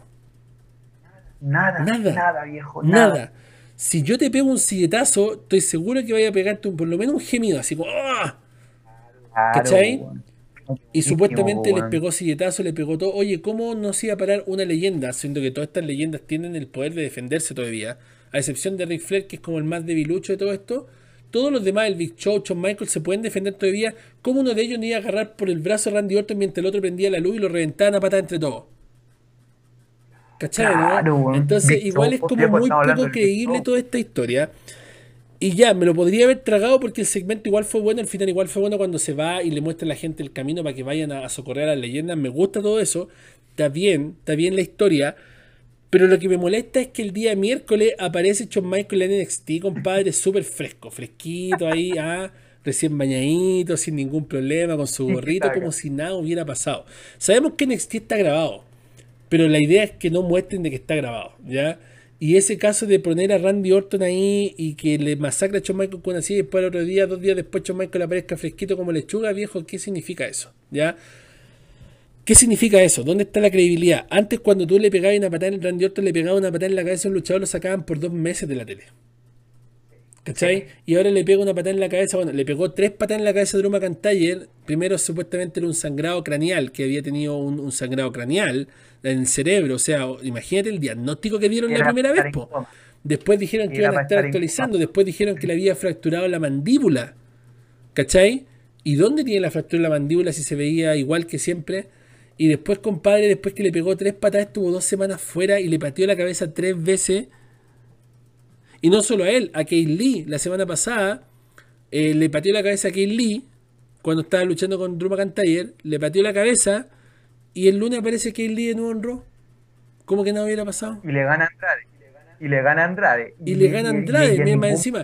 Entonces, como. Y en ningún momento hubo una repercusión de Kay Lee como así, o como, de esa patada, nada, viejo. Claro. Por último, no sé, porque hubiera estado peleando y que le dolía la cabeza, y yo era así, no sé, pues compadre. Pero nada, o sea, ah, no, le patearon la cabeza nomás, pues compadre, ya todo bien, ya todo bien, no, ni un problema, ni un drama. Fue una, una patada al cráneo. Algo normal, claro. Eso no me gustó. Eso no me gustó. Hay que ser bien honesto con la cuestión. Lo que es bueno es bueno y lo que es malo es malo. ¿Ya? Y a mí también me llamó mucho la atención, Juan, entendiendo que está el Big Show ahí, pues viejo. Viejo, pegarle un silletazo al Big Show ya le va a doler. Pero el Big Show viene de peleas memorables con Brock Lesnar, con, con Mark Henry, con Gran Cali, viejo, con Kane, con Undertaker, que, que se dan como caja, viejo, se pegaban hasta con escalera y el Big Show se paraba al tiro y ahora con un silletazo lo, lo haya, lo haya aplanar al Big Show, viejo. No, o sea, fue súper creíble y Shawn Michael también, no, fue muy poco creíble, yo también siento eso, fue muy poco creíble, incluso a mí no me gustó el final de Rock eh, del lunes porque lo encontré, es, verdad, es bueno, es bueno e, ese show de Randy que hace, etcétera, pero, pero no fue creíble, para, para la lucha, sino que fue mucho show y poca. Mira, la idea está buena. La idea estaba buena. Claro. Partamos mm. porque la idea estaba buena. La, ejecución no fue la correcta. Eso, ahí está el tema. Muchas gracias, Juan, por. Sí, sí, sí, concuerdo contigo en eso. Roman Reigns se manda la siguiente declaración. No me agrada el tipo. No conozco muchas personas que le agrade el tipo pero estoy dispuesto a poner los negocios primero y hacer contenido bueno si es el caso. Probablemente tendría que ser bien abofeteado muchas veces para que su mente esté bien. Refiriéndose a nada más y nada menos que a CM Punk. ¿Ya? Diciendo que él no lo quiere y que nadie lo quiere. Pero, si llega a WWE, está dispuesto a, dice, a poner los negocios primero y hacer un buen contenido si es el caso. Y aquí me voy a ganar los dislikes nuevamente los fans de Roman, porque me chantaron cualquier dislike en el video de Clash of Champions. Sí, sí, viejo. Pero tengo que ser honesto. Roman se tiene que morir de ganas de luchar con un CM Punk. Bueno, estamos en el personaje de Roman donde dijo que, que, iba a poner al main event a la roca en WrestleMania. Ya estamos en ese personaje y me gusta que tenga esta actitud ruda, de que aquí te las traigo Peter, ¿cachai? Como ya está bien, está bien, me gusta eso. Pero vamos al punto de que dice, eh, voy a poner un negocio primero y hacer buen contenido si es el caso. O sea, seamos honestos, Roman Reigns no hace buen contenido. Los compañeros de él hacen buen contenido con él para hacerlo lucir un buen contenido. Pero de que digamos que no, que él va a hacer un buen contenido con CM Pong, no, CM Pong va a ser un buen contenido donde tú estás involucrado. Esa sería la realidad si ya podemos decir que CM Pong es un llorón, que se fue, que, reclamó, que despoticó y todo lo que la gente quiera decir, los haters de CM Pong, que, que, igual tienen su cuota de válido, pero CM Pong sabe lo que hace el ring. El tipo sabe contar historia y tiene un micrófono que muy pocas superestrellas han tenido en la historia. Entonces no estamos hablando del hijo de Doña Pepa, ¿cachai? Es CM Pong. Entonces, si hay alguien que sabe contar una historia dentro del negocio, ese es CM Pong está, estamos hablando totalmente de, un luchador integrado, Juan. Cien es un luchador integrado, Cien es un luchador que, eh, a ver, de nuevo, no soy fanático de Cien Pan, pero hay que admirar el buen producto, como dice Juan. Tiene un micrófono, tiene su movimiento, incluso las patadas de Cien Pan o ese rodillazo que te ponía era muy creíble porque el luchador todavía te quedaba con secuelas, te quedaba afuera durante un tiempo. Eh, a eso, bueno, tomando el caso que, que, que, por lo menos hablábamos hace poco, hace poco con Randy, a eso íbamos. Lo que te vendía sin Pam era totalmente creíble, desde esa polera blanca, que, que, uno quizá no ve las letras, pero los, el logo, los brazos, no dice el tiro, esto es Cien Pam. Cien Pam creo yo que es uno de los luchadores que Roman Reigns debería desear enfrentarse está bien que tenga esta actitud Gil, pero que no sea, que no sea, a ver, lo voy a decir súper sano, que no sea pavo, creo yo. Porque enfrentar, enfrentar a enfrentarse a ver, no sé, yo creo que hasta Randy Orton, que es una leyenda, un Seth Rollins, enfrentarse con Cien Pam, un Rey Misterio, yo creo que es un honor, viejo, porque la pelea que van a dar, el producto que van a hacer, es espectacular. Mi parecer. No, y de hecho CM Punk dijo, si el dinero es el correcto, me encantaría tener historias con, eso, es lo que estoy buscando para citar ahora, me encantaría tener historias con, con eh, John Cena, Daniel Bryan, Rey Misterio. Él lo nombró así directamente, ya porque el tipo sabe a lo que va, o sea, sabe que con ellos se puede pegar un main event de WrestleMania matado de la risa y, ¿cachai? Estoy leyendo la, la info, ¿cachai? No, es, total, es totalmente como, tú dices, Cien Pam es un, luchador de buen producto. Había, había olvidado, claro, que él dijo abiertamente, con un John Cena, con un Rey Misterio y con un Daniel Bryan. Y que, que, que Daniel Bryan, yo, yo extraño que esté ahí compitiendo, luchando todo esto en la marca azul o, en otra marca, porque creo yo que lo que te entrega Daniel Bryan también como show es muy bueno. La, la, lo técnico, el personaje, es muy bueno, creo yo. Y se puede hacer con un sin pan, no, viejo, es para ver esa pelea. Sí, se dieron esas peleas, se dieron esas peleas cuando era campeón del mundo Brian y, Pan era campeón de la WWE. compadre, instant classic esas peleas.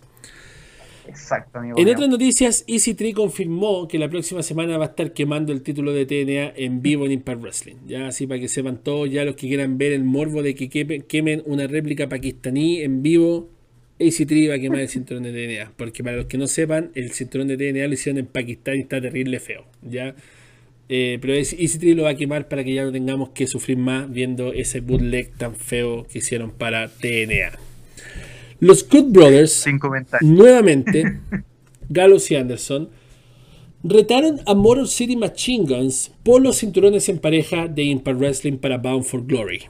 ¿Debería los Good Brothers destronar a los Motor City Machine Guns tan rápido dentro de la compañía? ¿Sería eh, prudente que fueran ya campeones recién llegando después de que Motor City Machine Guns es una de las parejas más grandes en la historia de TNA? ¿Sería eh, prudente que ganaran los cinturones de los Good Brothers? O sea, ok, ya vimos las declaraciones que quieren crecer junto a la compañía, que no sé qué, que bla, bla, bla, que quieren morir en la compañía. Genial. Pero ¿no será ya como mucho ir al tiro por los títulos y ganarlo?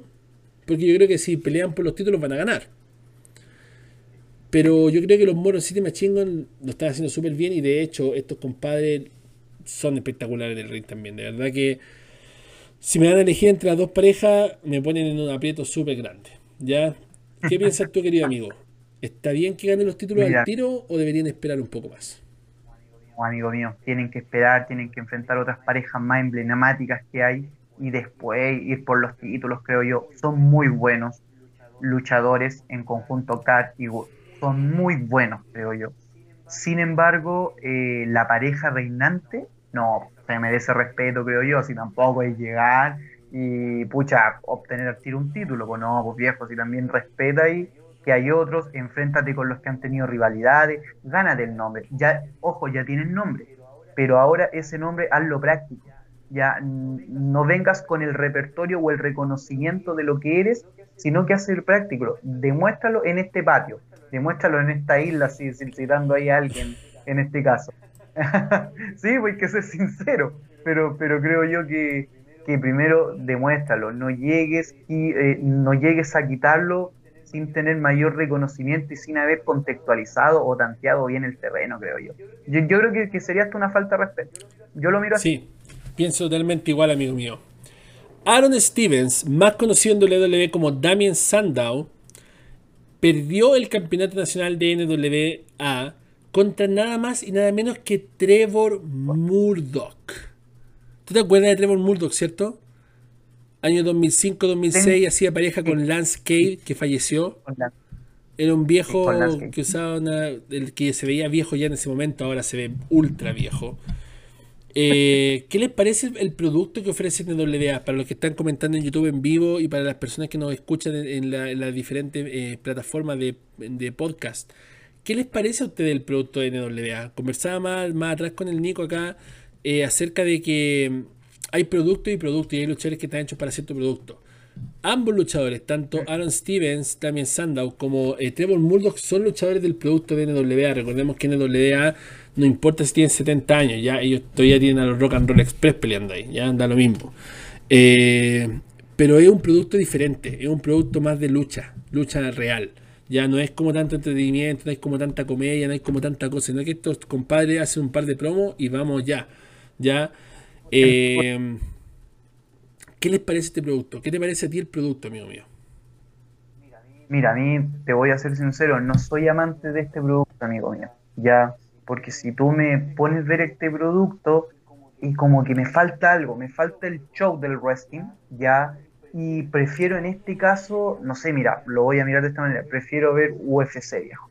De verdad, porque no me, no me seduce mucho. Veo poco incluso a esta empresa, la veo poco, pero sí vi esta pelea y, eh, y como, no sé, viejo, no me... Escucha, no, no tengo una opinión muy clara, porque te digo, no la veo consecutiva, no, no tengo una frecuencia al ver. Ya prefiero ver otras cosas y Trevor para mí es un buen luchador que se ha mantenido. Ya en cuanto a Demian, lo ha, lo ha hecho bien también, pero pero creo yo que, no sé, aún, aún como, como que extraño e, ese morbo, este, extraño ese feudo, ahí creo yo que podría haber habido una triple amenaza y podría haber quedado muy bien, creo yo. No sé si lo hubiera ganado si con triple amenaza, de verdad, como, que me gusta buscarle algo más ahí, creo yo. Yo creo que lo podrían haber armado mejor, pero, pero es que uno viene de otra, uno está acostumbrado a ver otros productos. Por, por eso te decía yo, no es, no es algo eh, que me que me seduce al menos a mí, con el respeto de los otros fans, que puede ser que a algunos fans les seduzca mucho más esto que el producto que te entrega Yo creo que un tema de gusto no. Claro, como te digo, la NWA se quedaron en los 80, principios 90, ya donde había un cubículo y te entrevistaban y te mandaban la promo y toda la cuestión y después subía al ring y luchaba y punto, y mostrando un videito tuyo hablando se acabó, ¿ya? Eso es bastante bueno, pero para estos tiempos lamentablemente ha evolucionado tanto el negocio que realmente es para un nicho demasiado chico. Los cinturones están bonitos, es cierto, eh, están lindos, de hecho ahí tengo el mío de la, de la NWA, mira, me voy a tomar la licencia de sacarlo de acá. Eh, yo, yo eh, valoro todo lo que es la NWA, de hecho me encanta, de hecho esta es la versión antigua del cinturón.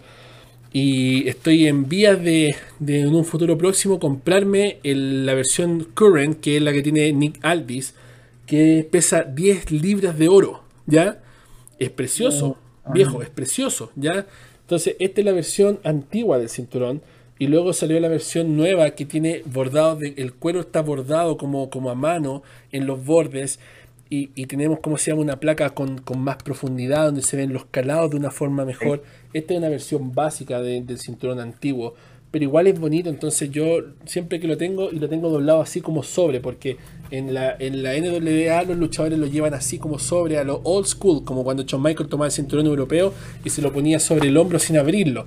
Estamos hablando de que son cinturones antiguos y tanto los luchadores como las promos, como todo, es eh, basado en lo que es la lucha libre antigua, un producto el cual ya está literalmente obsoleto. Y esa es la razón mm, por la cual la gente no ve NWA y por cual no tiene un contrato televisivo grande y tiene que estar transmitiendo sus shows por YouTube. ¿Ya? Es así, lamentablemente nada más que, aportar por lo, por lo menos en el tema, pero me tocó ver esa pelea, pero yo siento que le faltó más condimento, pero se entiende que el producto no es así. Undertaker en IGN dijo lo siguiente, todos me preguntan por mi lucha con Sting. La ventana se cerró, y con eso ya lo dijo definitivamente, no hay vuelta atrás, ¿ya? Sé que él apareció al final y está refiriéndose al debut de Sting, toda la cuestión. La forma en que la gente lo ve en el papel es mucho mejor que lo que sería en la realidad. Así lo declara el Undertaker. Se ha rumoreado que podría haber una lucha de retiro para ambos. La pregunta es, aún en el 2020-2021, ¿a ustedes les gustaría ver una lucha entre Sting versus el Undertaker? ¿O es mejor solamente tenerla en los juegos y ya? Ya, me gusta leer las opiniones del chat de la gente. Estoy acá en el chat en vivo. Por favor, opinen. ¿Les gustaría ver al Undertaker contra Sting hoy, 2020-2021? ¿Qué opinas tú, querido amigo Nico? Déjame decirte primero lo que opino yo acerca de esto. Yo creo que hay luchas que son mejores solamente tenerlas en la mente. No solamente pasa con las luchas, pasa con las relaciones de pareja, de amigos, de amistad y todas esas cosas, en las cuales uno em, idealiza cosas, ¿me entiendes? Uno idealiza cosas. Dice, hoy la lucha con el Undertaker, Sting, compadre, puro manjar. Tremenda eh, psicología en el ring y todo el tema. Claro, uno lo idealiza. Igual como uno puede idealizar una relación de pareja y no estamos saliendo un poco lo que es la lucha libre. Uno puede decir, oye, con esta persona yo sería la persona más feliz del mundo. No tendríamos problemas. Y así también lo puede idealizar en diferentes cosas. Una carrera, por ejemplo, no, si yo estudio esta carrera voy a ser millonario. Y, y puedes idealizar las cosas y pensar que realmente las cosas van a ser como tú crees que van a ser. Lamentablemente la mayoría de las veces eso no ocurre, ¿ya? Y cuando te pega el ranazo, cuando te pega el golpe, es cuando duele mucho más porque uno se genera una idea de algo que realmente no es como es. ¿Ya? Y en este caso, una lucha para mí de Sting contra Undertaker en este momento daría más pena de lo emocionante que sería. Primero porque Sting tiene una lesión la cual le puede costar la vida si es que se genera un golpe más o menos malo en su cuello. Segundo, el Undertaker ya no se puede mover súper bien en el ring. Ya está lesionado, se hizo reemplazo de cadera, ya se notó que no puede dar una lucha de más de 5 o 10 minutos. Entonces, esta lucha, y siempre lo he dicho, esta lucha se tenía que haber dado en el 2007. Año 2007 por el World Heavyweight Champion, Undertaker vs Sting en WrestleMania. Viejo, ahí estaba. Ese fue el momento, 2007 al 2010, cuando Undertaker todavía tenía su musculatura, cuando todavía era relevante, cuando todavía estaba a tiempo completo, Sting estaba haciendo lo suyo en TNA, el Undertaker en WWE. Ese era el momento de hacer Undertaker vs Sting. No ahora, ya ahora ya no ya. Ya ese es como... No sé, hay muchos fanáticos que todavía sueñan con eso y cada vez que postean una foto del Undertaker o de Sting en las redes sociales de WWE, va a poder leer por lo menos 100 comentarios diciendo Taker vs Sting, por favor, Taker vs Sting, aunque sea en Arabia Menia, donde sea, pero la gente quiere ver Taker vs Sting. Personalmente, de verdad, yo siento que sería más triste que eh, dichoso ver a Taker vs Sting y ambos arriesgarían su vida a ese nivel por una lucha que realmente ni siquiera sería tan buena. Como dijo el Taker, yo creo que las palabras fueron exactas. Mucho mejor en el papel. ¿Ya? Porque realmente ahora siento que no sería correcto esta lucha y siento que realmente no podría llenar las expectativas de los fanáticos. Cuéntame, amigo mío, qué es lo que estás pensando tú mientras estoy leyendo los chats de las personas acá. Mira, yo por lo menos concuerdo mucho con, la, con lo que dices tú y con lo que dice Taker. Incluso me, me voy a ir un poquito con la, con la figura de Sting, pero incluso a mí la pelea de Sting con Triple H, y lo voy a decir con mucho respeto, fue buena, pero no fue lo que esperaba, creo yo. Quería ver, ya no era ese Sting incluso que tú podías ver en TNA. En mi apreciación, la pelea con Sting y Seth Rollins, lo mismo. Me, pasó eso mismo. Yo, yo, yo por ahí pensé que como, como, quisieron eh, validar más eh, lo que era DX o lo que era Sting con su grupo, pensé que querían validar más eso pero después con Seth, cuando lo vi también, también me generó como esa duda. Y en verdad, como dices tú, eh, tiene, una, tiene una lesión más o menos grave. Taker ya no se mueve igual en el ring. Taker de verdad, eh, incluso yo creo que la declinación de Taker, y no tengo nada con Roman Reigns, insisto, pero la pelea con Roman, y que él incluso habló de esa pelea, eh, esa pelea quizás con Roman nunca se debió haber hecho porque Taker ya no estaba en condiciones, viejo. Yo creo que en verdad Taker eh, perder esa pelea con Roman no lo merecía porque no se Yo estaba ahí. considero. Sí, sí, sí, me acuerdo que estaba ahí.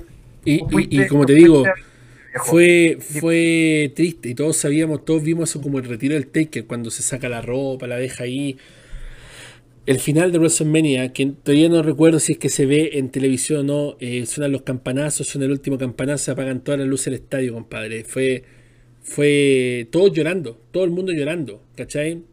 Y después, para un par de meses más, aparece el Taker de nuevo. Es como, es como, es como, es como el final del, feudo de Randy Orton con Drew McIntyre. Le dieron el ah. final perfecto y a la otra semana, no, no, es que ahora me voy a vengar de las leyendas, oh, ya. Es como, viejo, ya, ¿Me entendí? Entonces, como te digo, con el tema de, de, Triple H contra Sting, ese es solamente el tema de la WWE de subirse el ego y de seguir sepultando algo que ya está más muerto y sepultado que no puede estar más. ¿ya? La WWE cada vez que puede le pone la pata encima a la WCW y al legado que tiene la WCW.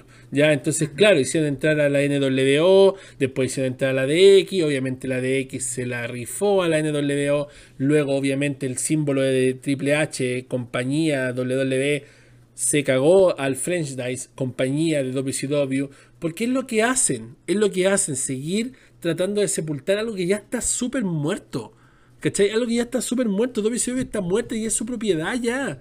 ¿Cachai? Onda Starcade, viejo. Starcade era el WrestleMania de WCW. ¿Y qué lo hicieron en vez de hacer un evento grande como Starcade? Lo hicieron un house show, ¿cachai? Es como, es como la, la humillación más grande que puede haber lo hicieron Starker, ¿cachai? Como que de verdad, ellos como que de verdad no valoran nada de lo de la WCW y cada vez que le pueden poner la pata encima, se la ponen. Ya para decir, oye, compadre, somos los dueños y te podemos patear el culo nuevamente sin darse cuenta que ya es propiedad de ellos y que se autopatean el culo ellos mismos, ¿cachai? Es como tonto, de verdad. Es verdad, eh, mira, para, hacer más o menos un cierre con, mi, con mi opinión en este caso, referente a lo que hablábamos, es mejor quedarse con un Taker y un Steam en videojuegos. De verdad, los que les gusta más el videojuego, chicos, jueguenlo ahí, pero dejemos estas dos leyendas tranquilos. Ya, ya nos dieron muchas satisfacciones. Taker con Shawn Michael, viejo, yo me quedo con esa pelea. De verdad, yo me sigo quedando con esa pelea. Ya, y con Steam, otras que le vi más en su, en su empresa, más que eh, las que le vi en W, con el respeto que, que, que igual se merece Steam y volviendo a, lo último así para, para ya, ya, por lo menos hacer el cierre de lo que es mi opinión, eh, considero yo que, el, que es vital que de verdad ese cierre, como, como dice Juan en WrestleMania, fue muy bueno, quizás la pelea no fue muy buena, pero cuando, cuando Taker eh, sale es muy bonito, es muy simbólico, muy significativo. Muy emotivo.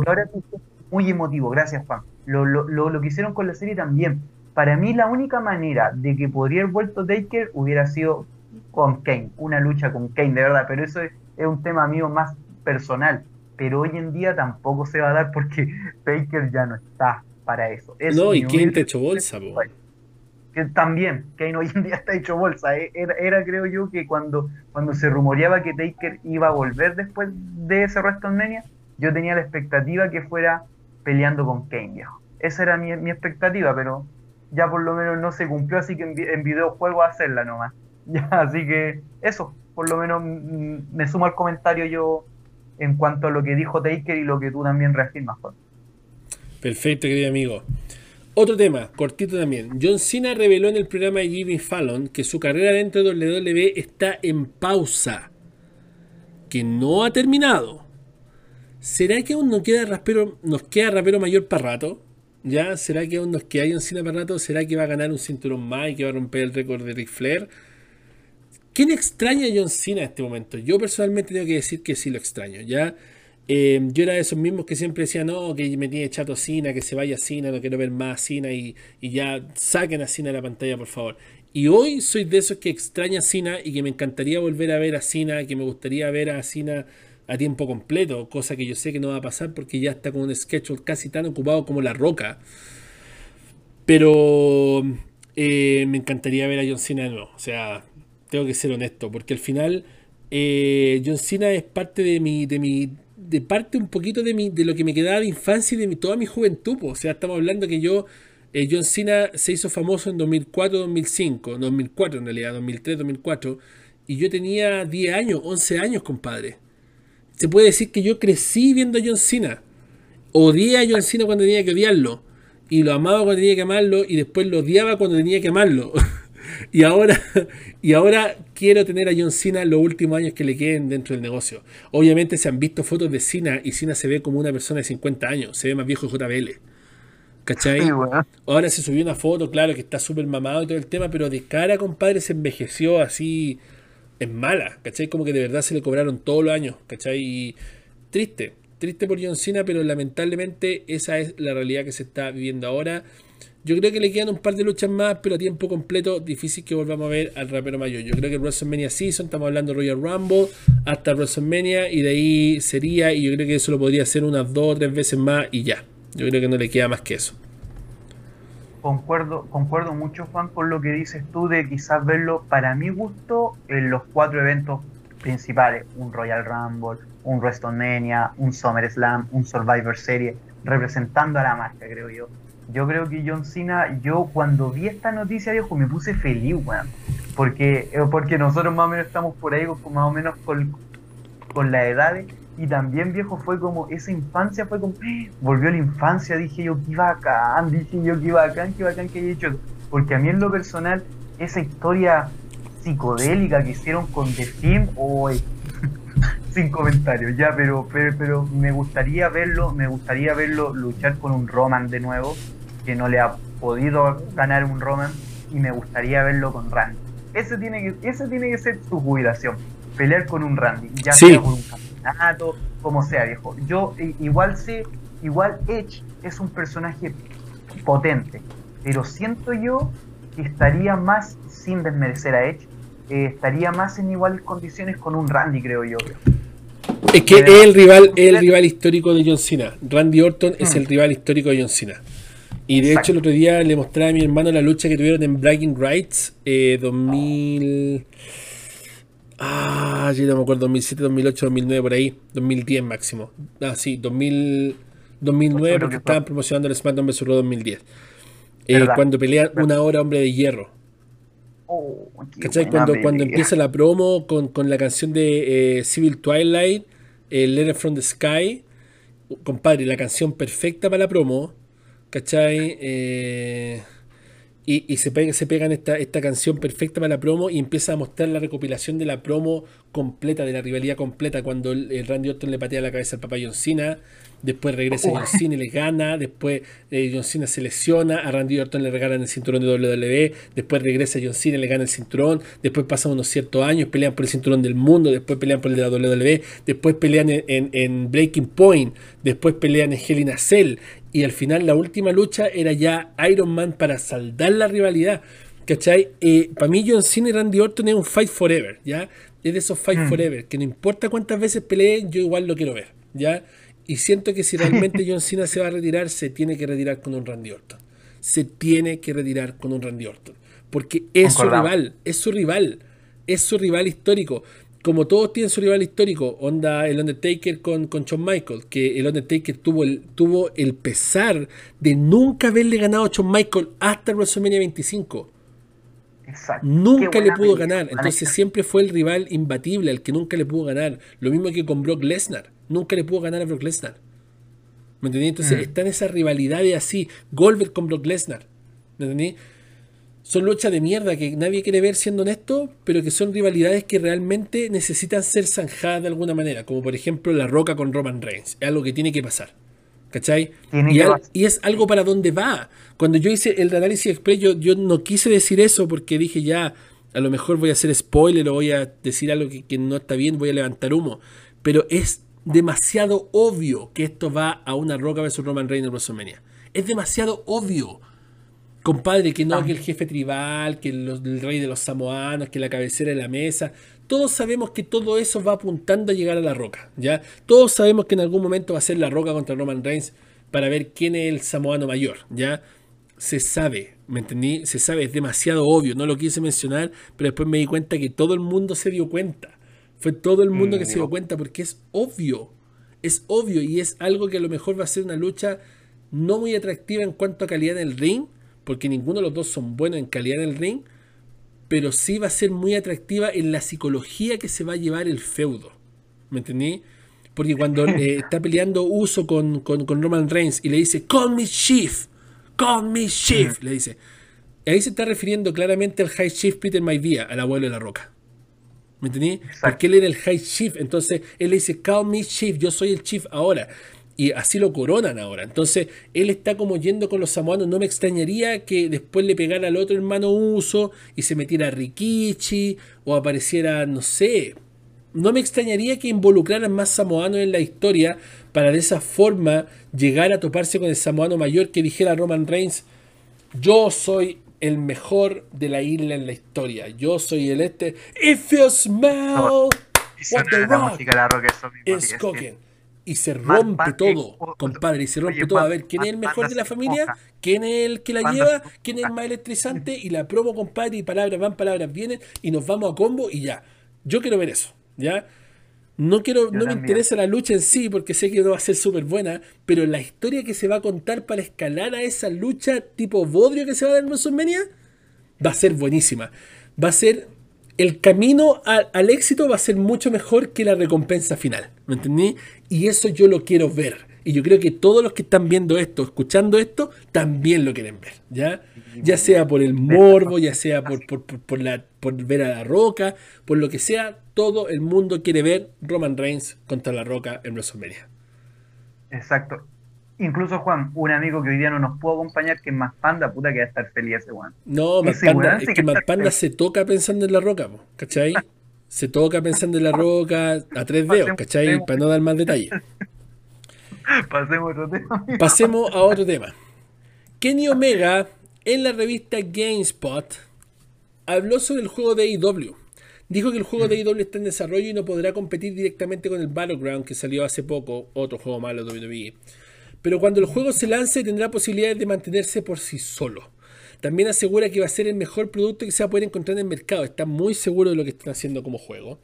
Eh, el juego, que por lo que dijo Kenny Omega en varias entrevistas, va a ser un juego tipo No Mercy de 64. Va a ser un juego con gráficos antiguos y con jugabilidad antigua. No va a ser un juego de simulación como son los juegos de ahora.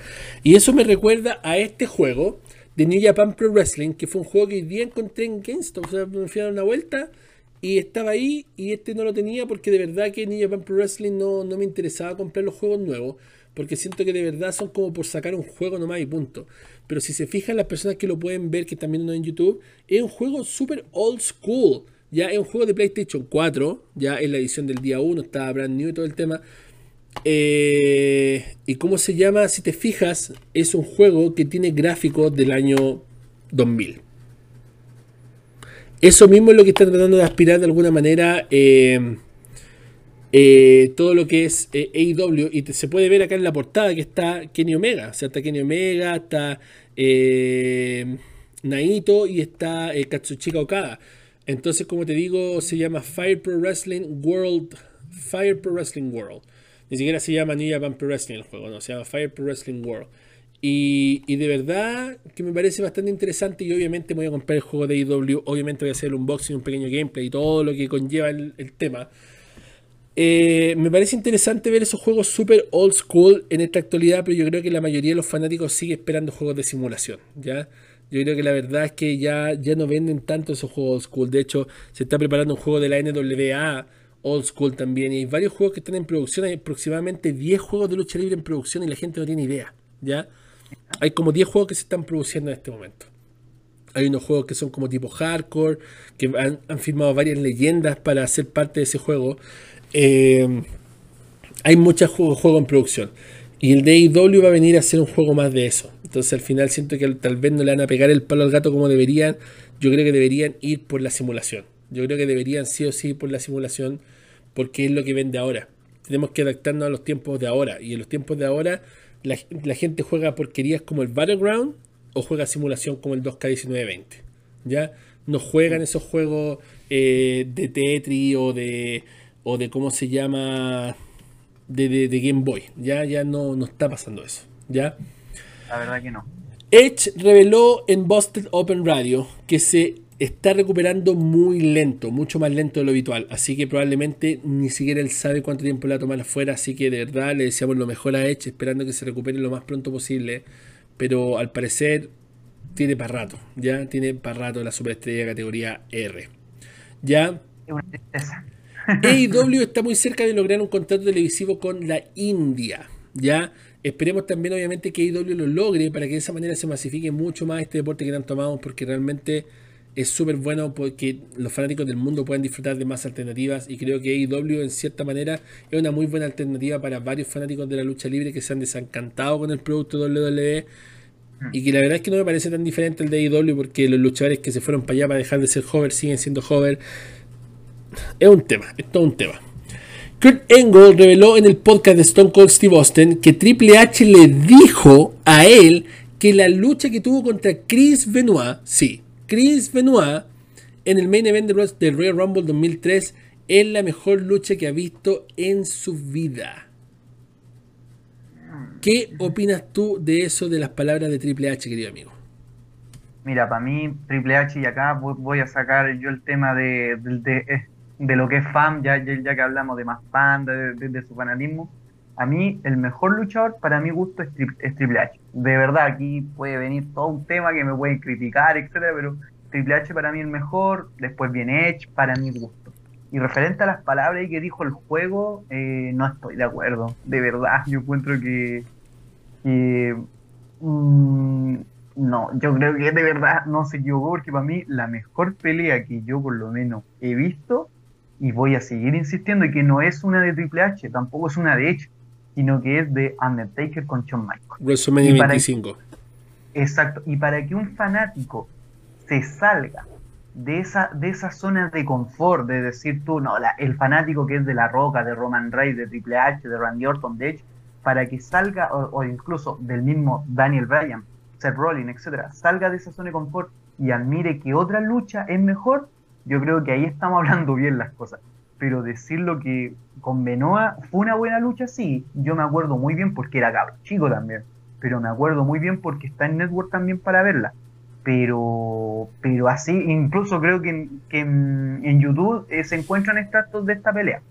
Pero creo yo que compararla con decir que es la mejor no yo por lo menos discrepo amigo mío para mí la mejor ha sido la de la de la, la de WrestleMania entre eh, Undertaker con Shawn Michaels porque como tú dijiste muy bien se marca que Undertaker no le había podido ganar a Shawn Michaels viejo y en esa pelea y en esa pelea Undertaker le gana. Ya, y, marca todo un preámbulo también que para mí fue súper triste ver que, que, que, por ahí Chom ya no estuviera más, de verdad, pero, pero creo yo que se marca. Fue un buen cierre, creo yo. Pero no, de verdad, discrepo con eso. Para, mi gusto, fue, ¿estará dentro de las 10 mejores peleas? Sí. Pero para decir que fue la mejor, no. Por que que en la lucha libre, sobre todo con los luchadores, hay un concepto que se llama la falsa modestia. Y todos la tienen. Ya, por ejemplo, si tú ves el, podcast de Stone Cold, cada vez que Stone Cold invita a un luchador, él le dice que es el mejor de todos los tiempos. Sí, tiene muchas razones. ¿Cachai? Y es como, no, no, tú eres el mejor de todos los tiempos. No, no, no, yo no. No, tú revolucionaste el negocio, tú eres el mejor de todos los tiempos.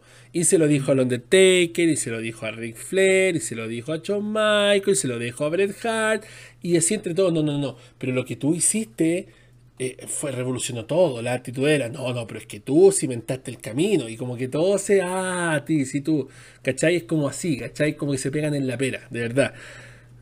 ¿Cachai? Existe una falsa modestia entre los luchadores y, es falsa modestia, lo digo directamente porque los egos son gigantes, ¿ya? Entonces esto es una falsa modestia, no es algo real. El mismo Kurt Angle nuevamente hizo otro comentario refiriéndose a que él le hubiera encantado haber tenido una corrida como campeón de WWE una última vez antes del retiro. ¿ya? Y de hecho citó a Goldberg. Dijo, yo sé que hay muchas superestrellas que ya no, no son lo que eran antes. Yo no soy la atracción que era antes. Pero si Goldberg pudo ser campeón, ¿por qué no yo? Y volvió a decir de nuevo, si ustedes hicieron campeón a Goldberg, así como, como hicieron campeón a esa mierda, así, ¿por, qué, no a mí? ¿Cachai? Eh, yo soy, de nuevo, de nuevo, soy partidario de que las leyendas o los part-timers no tengan campeonatos mundiales. ¿Cachai? Yo le he dicho varias veces, yo crearía un cinturón para leyendas. ¿Me entendí? Porque si ellos realmente sienten que el cinturón hace a la persona, que están muy equivocados porque hay, campeones, hay personajes que pueden contar historias sin tener cinturones. Sin ser campeones pueden ser muy relevantes. ¿Ya? Eh, pero si quieren sí o sí darle un cinturón, pueden hacer un cinturón de leyendas que se lo pueda llevar Brock Lesnar a la casa y si no lo defienden seis meses, da lo mismo, a nadie le importa. ¿Ya? Pero darle el cinturón mundial porque sí, o el cinturón universal porque sí, y dejar a todos los luchadores que realmente se la están rifando semana tras semana sin oportunidades y, para poder darle un título máximo a otro compadre, siento que de verdad no está bien. Y siento que Krengle tampoco tendría que haber tenido una corrida como campeón de WWE porque no iba a estar a tiempo completo, porque su físico ya no se lo estaba permitiendo. Fue un campeón de WWE espectacular, fue un campeón del mundo espectacular, fue un campeón de TNA espectacular, fue un campeón de WGP espectacular, pero ya no ya, ya estaba en el tiempo en el cual él tenía que dedicarse a poder aportar más a los talentos jóvenes, cosa que hizo. Y el momento de colgar las botas, el momento que lo hizo WrestleMania, vuelvo a decir, tal vez no con el Red Corbin, pero sí tendría que, sí, sí lo hizo en un momento preciso, antes de que sus luchas empezaran a dar pena como han sido las últimas luchas de Goldberg. Que cada vez que se sube al ring, algo pasa. ¿Ya? Estamos, sí, referente a ese tema, Juan, me gustaría también aportar y que como dices tú, y lo otro, más respeto, igual con Goldberg, creo yo, Goldberg eh, marcó igual eh, a una generación también, pues Goldberg tuvo un récord, Goldberg fue un rostro visible, Goldberg de verdad el icónico, de verdad, o sea, más respeto igual con el, el héroe olímpico está bien, pero pero creo yo con sus comentarios, eh, como, como se da a entender así, como tú fuiste intelectual, esa mierda, no, pues, creo yo, en verdad, eh, Goldberg hoy en día no está en su mejor forma, la, pelea con Strowman, weón, fue, pero... Igual que la con el Undertaker, pues, igual que las con Brock Lesnar, o sea, yo creo que a eso fue lo que se refirió, yo creo que se refirió a que realmente Goldberg no podía dar una lucha de calidad y así todo lo hicieron campeón, ¿me entendí? Yo creo que eso fue lo que él trató de decir. Eso fue lo que él trató de decir, obviamente. Puede ser, sí. Es complicado. Sacha Banks, Sacha Banks entrena junto a Superestrella WWE. Entre ellas estaba también el diamante Tessa Blanchard, que es la mujer más cotizada actualmente en todas las empresas del mundo. Mm. Todas quieren a Tessa Blanchard y estaba practicando con luchadores de WWE. ¿Será que Tessa Blanchard ya está en la WWE? qué dice la gente en los comentarios, me gustaría saber porque realmente sería interesante verla y en qué marca le gustaría verla. ¿En qué marca? ¿En Raw, en SmackDown, en NXT? En NXT no creo. Yo creo que iría directamente a Raw, SmackDown. Pero no, o sea, hay luchas que yo quiero ver de Tessa Blancha. Yo quiero ver a Tessa Blancha versus Charlotte Flair, sí o sí. Sí o sí. Es un main event. Sí, sí, compadre. O sea, estamos hablando de que Tessa Blanchard era la campeona masculina de Impact Wrestling. Ya era campeona mundial de Impact Wrestling. Entonces, es una mujer que se puede rifar con hombres, con mujeres, con lo que sea y que da una lucha espectacular igual. Así que imagínate la calidad de Charlotte Flair con la calidad de Tessa Blanchard en un solo ring, dándose una lucha de mujer de hierro, o Hell in Cell, o Steel Cage, o lo que sea. Bueno para los negocios, compadre. Un manjar. Sí, espérame, Sí me, sí me gustaría que ella, aprovechando que está entrenando con, con Sacha, me gustaría a mí que se fuera a la marca azul, viejo. Creo yo que la marca azul hoy en día no escapa de tres personajes, que es Bailey, Sacha y Nikki Cross. Y creo que, se necesita... Y Alexa Bliss que está con el demonio Guaya. Alexa, claro. Mm, mm, gracias, Juan. Pero creo yo que por expectativas por títulos son tres, para mi gusto. Y creo yo que pondría acá a, a esta tremenda, luchadora a diamante, la pondría yo, y para que incluso le suba el prestigio yo. yo para mí incluso, como de entradita en un en un paper, me gustaría ver a Sachita con Tessa, yo. Me gustaría ver esa pelea, creo yo. Mi parecer, claro, pero en un main event más grande, de, estamos hablando de, de los cuatro eventos más grandes que tiene W con Charlotte, va a ser un lujo, creo yo. Eso, eso quería aportar. Perfecto, querido amigo. Sigamos para que vamos ya terminando. Wrestling Inc. declara que WWE le retendrá las cuentas de Twitch a sus superestrellas. Y no solo las de Twitch, sino que también las de Cameo. ¿Ya? Y supuestamente mm. lo están haciendo firmar un nuevo eh, contrato en el cual involucra a estas superestrellas de dar todo lo que ganan a WWE y recibir comisiones por eso personalmente igual siento que es como too much, siento que es como igual como un poco Barça de parte de la compañía, como que quitarle como su fuente de ingreso porque siempre está en contrato con ellos, o sea, el primero era como ya, no ocupen los nombres de la compañía porque son nombres de nosotros, y entiendo, y si tú te metes ahora a Cameo, ya no dice Mandy Rowe, dice Amanda Sacomano, eh, si te metes a, ver, ya no salen los nombres reales. Por ejemplo, si te metes a Twitch, ya no es el canal de Page, es el canal de Saraya Bevis fueron cambiando sus nombres, fueron cambiando sus cosas para adaptarse a lo que la compañía les dijo, pero ahora la compañía lo está haciendo firmar un contrato donde quiere adueñarse de sus redes sociales prácticamente. Eh, como lo conversábamos antes, la compañía es dueña de tu nombre, de tu imagen, de tu tiempo, de tu todo mientras estás en WWE. Eso es el contrato. Ya, si WWE se le antoja ahora quitarle Twitch a Page, se lo puede quitar. Porque ellos son dueños de Page hasta que se acabe el contrato. Page podría renunciar. Y de hecho ella dijo que estaba haciendo 40 mil dólares al mes en Twitch. Y cantidad de Imagínate, yo de verdad, como te dije, como lo dije en, la vez pasada, en el podcast pasado, yo me metí a ver el, Twitch de Page y de verdad que no, no le vi ninguna gracia. O sea, está mostrando las pechugas muy, muy, muy descaradamente y está hablando. Es un Twitch de hablar, de conversación. De hecho, obviamente el mejor, es mejor el Twitch de Sacha Gray, ¿cachai? Que por lo menos juega juegos, ¿cachai? De hecho, ahora, en este mismo momento, Page está en vivo, viejo, ¿cachai? Está en vivo, eh, ¿cachai? Está, está en vivo 24-7 esta mina, yo no sé a qué hora duerme, a qué hora hace cosas, porque ella está en vivo todo el tiempo. Todo el tiempo, ¿cachai? Acá está Nightcap se llama, with Saraya, ¿cachai? La mina está en vivo todo el tiempo, ¿cachai? Y tiene 400 eh, personas, creo, no, 300 personas que la están viendo. 300 personas. Entonces. No es un número menor. No es un número menor y esta mina está ganando su buena cantidad. Bueno, pero abajo está Sacha Gray, ¿cachai? Que también la sigo, Sachita, obviamente, es parte de, la juventud de todos nosotros. Eh, y Sacha Gray tiene 4.000. 4.100 personas que la está viendo, ¿cachai? Porque está jugando un juego, ¿cachai? Pero Page está sentado mostrando las tetas hablando. Entonces, como que tampoco es un aporte gigantesco a la comunidad de Twitch, pero increíblemente esa mina está ganando cualquier dinero.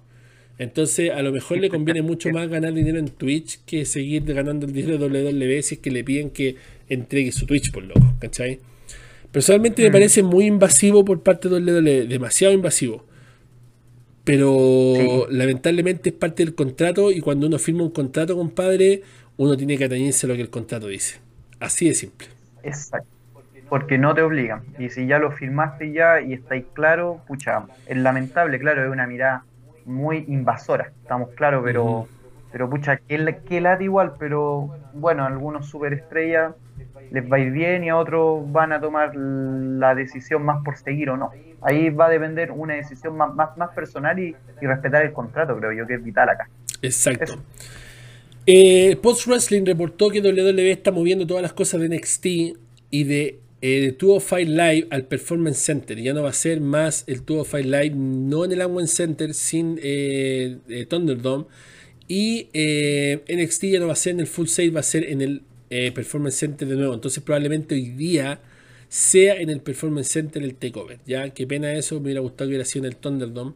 Pero probablemente va a ser en el mm. Performance Center y, y complicado complicado porque al parecer ya van a, van a cortar relaciones con la Full Sail University y eso no es bueno para el negocio. Ángel Garza reveló en su canal de YouTube que la lesión que tuvo fue un desgarro de cuádriceps. La lesión que tuvo en Clash of Champions y por esa razón fue que se cortó la lucha de esa forma tan nefasta y abrupta. Ya, eh, la lesión lo va a tener fuera solamente de 10 a 15 días. Así que de verdad es súper bueno porque se hablaba de una lesión de cadera, se hablaba de una lesión de rodilla y un montón de cosas más, pero al final fue solamente un desgarro que lo va a tener por fuera 10 a 15 días, así que le deseamos lo mejor al nuestro Ángel Garza, que de verdad es fantástico, esperemos que se recupere pronto y que si van a ir por los campeonatos de pareja, esta vez por favor que ganen, ¿ya? Rusev, acá Miro reveló en AEW Unrestricted que los planes originales de WWE con Lana y Rusev y, Lashley era que Rusev fuera condenado como impotente sexual. ¿Qué quiere decir eso? Que no el pajarito ya no le canta más, ¿ya? Eh, esa era la idea de los creativos, ¿ya? Y Rusev dijo, ok, me van a quitar a mi esposa, van a hacer que se bese con otro hombre, me van a hacer perder la lucha y más encima me van a dejar de impotente, viejo, no podemos hacer esto, ¿ya? Y se fue y se quejó y la compañía le ofreció, él le ofreció una alternativa, le dijo, ¿por qué mejor no dicen que yo soy adicto al sexo? Entonces la compañía como que como que le tindó a gustar eso y lo acusaron de que era adicto al sexo y por eso que Lana lo estaba dejando, ¿ya? De verdad no sé, loco, de verdad siento que son es una pérdida de tiempo hablar de esto, compadre, porque ya pasó y ya hay agua bajo el puente, pero es noticia y te había que tocarlo, ¿cachai? Gary Cassidy. ¿Ah? ¿Vaya a decir algo? Yo, yo, por lo menos se los dejaría a, nuestro amigo ahí que están comentando, a ellos que comenten esto, porque yo al menos. Claro, yo estoy viendo los comentarios ahora, estoy respondiendo en el chat en vivo. Gary Cassidy de Inside Ropes reporta de que WWE tiene planes de hacer WrestleMania 37 en el estadio donde estaba planeado hacer WrestleMania 36 en Tampa, Florida. Ya tienen el contrato listo. Todo listo para hacerlo en Florida nuevamente pero siguen promocionándolo como WrestleMania Hollywood, con la fecha del 28 de marzo del 2021 en Los Ángeles, California. ¿Dónde será WrestleMania al final? ¿Habrá un mm. WrestleMania al final? ¿Qué es la realidad de todo esto? ¿Ya? Según los informes, dicen que por lo menos el coronavirus va a estar potente hasta la primavera del próximo año. O sea, perdón, hasta el otoño del próximo año. Estamos hablando de que hasta agosto, septiembre del próximo año, o sea, no va a haber WrestleMania ni SummerSlam, ni Royal Rumble con público. Y si hay un público, va a ser un público menor, muy pequeño. ¿Ya? Entonces, al final, viejo, ah, no sé qué es lo que va a pasar con WrestleMania. Espero que haya público para poder ir, pero complicada está la cosa, muy complicada. Muy, muy, muy complicada. Kairi Sane está trabajando full time con WWE en Japón. Ya se está descargando la Princesa Pirata y está haciendo ahora una eh, casa talentos para WWE y puede traer más de los talentos nipones a la compañía.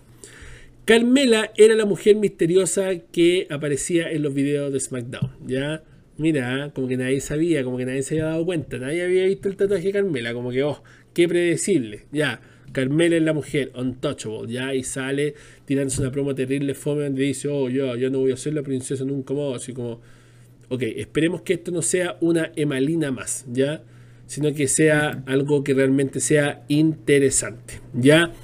Otra noticia dice que WWE tendría considerado tener audiencia en vivo para hoy en Takeover 31. ¿Ya? Pero no una audiencia donde yo pueda comprar un ticket para poder ir, sino que una audiencia con familiares y amigos de los talentos. Se le avisó a ellos que eh, invitaran a sus familiares y a sus amigos. ¿Ya? Algo me causa no muy buena cosa. ¿Será una buena jugada WWE llevar amigos y familiares de los talentos sabiendo cómo está lo del COVID-19? ¿Cachai? NXT realmente está siendo considerado como un tercera marca, está siendo considerado como un experimento en el cual quieren probar si está bien llevar talento. ¿ya? Yo personalmente creo que es una estupidez el llevar personas a los shows en vivo. Ya en este momento no se puede, viejo. De verdad es una responsabilidad gigantesca. No sé qué opinas tú y la gente en los comentarios. Cuéntame. Mm, me sumo viejo, hoy en día ha salido mucho el triángulo de nuestra vida que hay que tener con el COVID, insisto, distanciamiento social, eh, el, lavado de las manos, mascarilla, y respetemos, creo yo, yo tampoco como que no me parece una decisión muy, muy sana, creo yo, ya se agradece mucho que el espectáculo del wrestling, ah, por lo menos por la W, se haya mantenido, yo lo agradezco mucho, de verdad pero exponer a familiares, exponer a los luchadores a que las carteleras puedan bajar en su roster, yo creo que es eh, algo muy dañino y significativo, entendiendo también que hoy en día hay varias otras empresas que están luchando por competir con el wrestling, ya indiferente que te entreguen un producto eh, que no sea muy parecido a W o sea parecido a W, da igual, pero creo yo que exponer a los familiares y exponer a los luchadores no, no va conmigo en ese sentido. O sea, yo también, dedito para abajo en, ese sentido, esperar que replanteen las cosas. Ya, eh, no sé, me, gustaría que lo probaran de otra manera si vamos, si vamos a llevar talento a, NXT. Eso. Claro. Wrestling Observer reporta que la salida de Harold Merch, representante y expresidente de Japan Pro sería una buena noticia para las negociaciones con AEW. La verdad ya lo habíamos conversado esto más atrasito, pero eh, se reporta que podría ser una buena noticia porque este tipo estaba trancando las conversaciones con AEW. Sería muy interesante ver gente en New Japan en AEW. De verdad sería muy, muy interesante. Quiero aprovechar esta instancia para premiar a los ganadores de las entradas del Thunderdome de Raw de esta semana, que va a ser mañana. Los ganadores son Matías.fqh. El segundo es Fabio Salgado. El tercero es Pine Pinevin y la última ganadora es mujer y se llama Javi Ailin. Necesito que todos ustedes que ganaron, si están viendo este programa, vayan a Instagram y me manden un inbox a arroba wrestling diciendo, hey, acabas de decir mi nombre, yo voy a verificar las notas y te voy a dar el link para que entres a Thunderdome el día lunes y disfrutes de esta experiencia que todos los fanáticos de la lucha libre merecen vivir alguna vez. ¿Ya? Así que lo repito los nombres, es Matías FQH, Fabio Salgado, Pine Pinedín y Javier Line, ¿ya? Adicionalmente, quisiera saludar a un gran amigo, ¿ya? Porque no sé si tú te diste cuenta, pero hay una nueva opción en el canal, que ahora las personas se pueden hacer miembros del canal, ¿ya? es una opción nueva, muy interesante y agradezco a las personas que se han hecho miembros. Actualmente tenemos tres miembros del canal. Dos de esas personas dijeron que solamente estaban aportando para el canal y que no querían ser mencionados ni nada porque ellos simplemente eran, eh, eran benefactores del canal. Y eso me hizo sentir muy bien porque realmente creo que, eh, que gente quiera ser benefactor del canal simplemente para aportarnos es hermoso, ¿ya?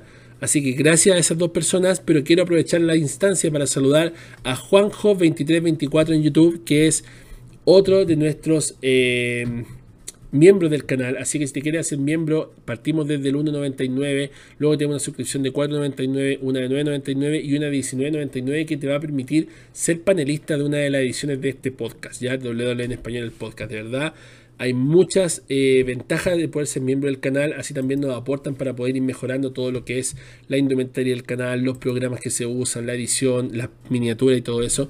Así que muchas gracias por su aporte también en el super chat y todas las cosas que hacen por nosotros, porque de verdad es importante.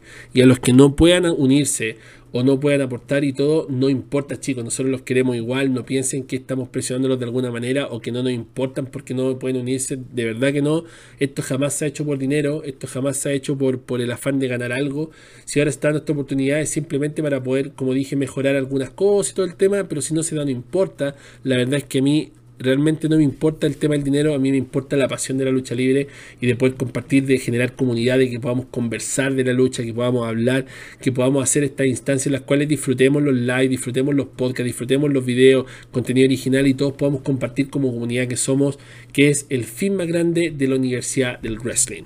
Ahora nos vamos con el main event de este podcast para terminar donde vamos a dar las predicciones de NXT Takeover 31 que va a ser en un par de horas más. Así que vamos a partir con el Nico y después yo voy a decir mi predicción y vamos a irlo a hacer súper rápido para que no nos demoremos tanto, para que sea bien cortito. Vamos a ir inmediatamente con la predicción número uno, Nico. Cuchida versus Velveteen Dream. ¿Quién gana y por qué?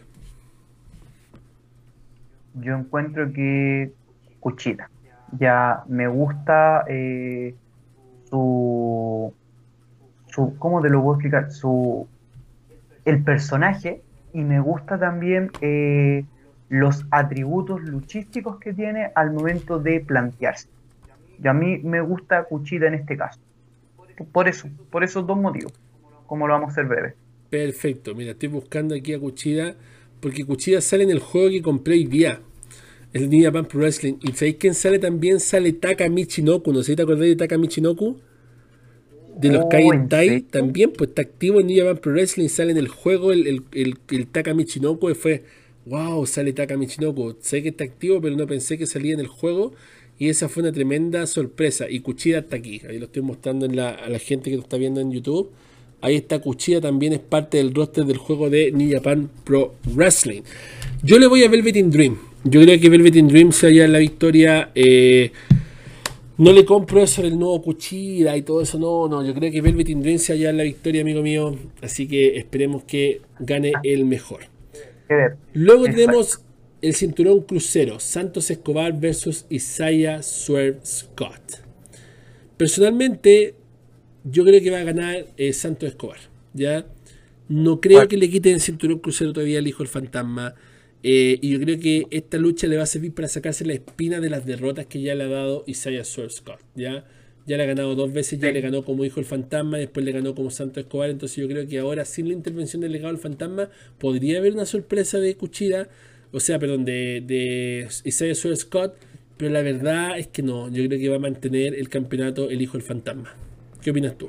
Sí, yo por lo menos concuerdo contigo, Santo Escobar no se lo van a quitar tan fácil el título todavía, viejo. No, todavía no. Y como dices tú, eh, viene de sendas derrotas ante este personaje, o sea, no, hoy día, hoy día se tiene que, se tiene que jactar y qué mejor que en un takeover.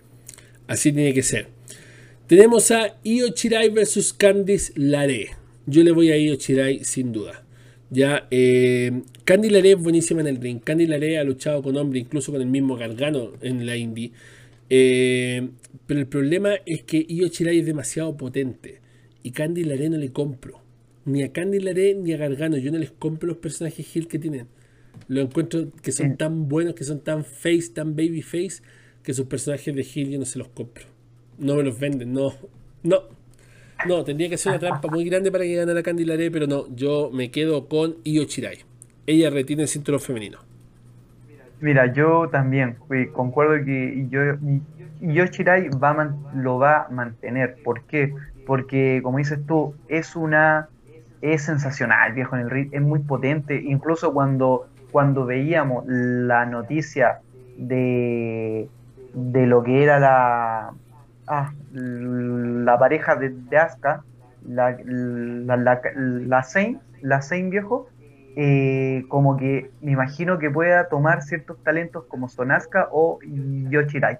De, de verdad, yo creo que, que, ese talento le viene muy bien a W. Por eso yo, yo más, más allá de comprarlo o no el personaje a Candy, eh, yo lo voy netamente por un tema de lo potente que es Yoshirai. Eso. Es demasiado potente, demasiado.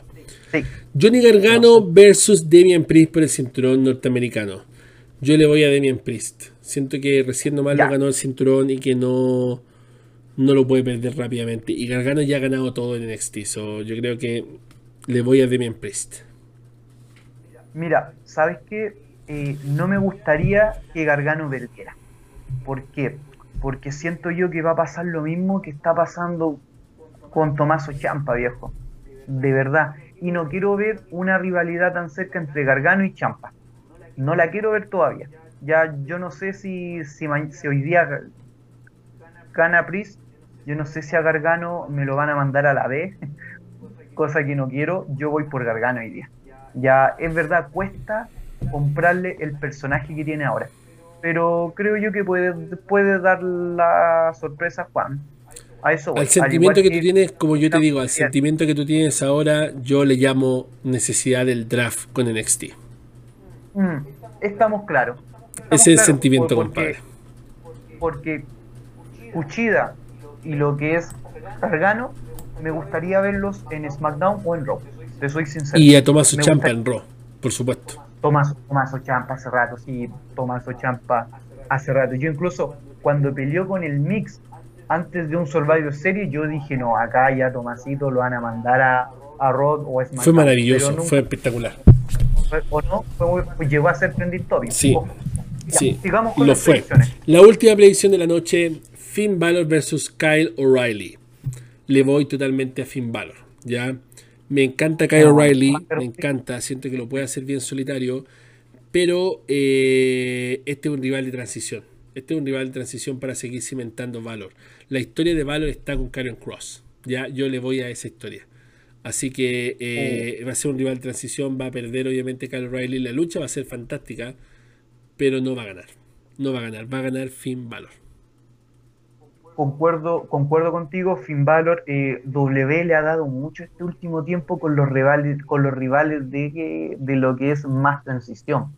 Lo digo yo por lo que pasó con Drew con Ziggler, ya, y ahora con lo que está pasando con Kylie y Finn Balor. Le, falta Kylie aún, ya, pero es un buen personaje todavía, es un personaje que puede estar en NXT, un personaje que, le falta aún mucho por dar, pero quitarle el título a Finn, no, no. De verdad, de verdad, Finn, Finn tanto como Finn como demonio, me encanta, viejo. Creo que un personaje que, creo que es esta movida potenció NXT, según mi apreciación.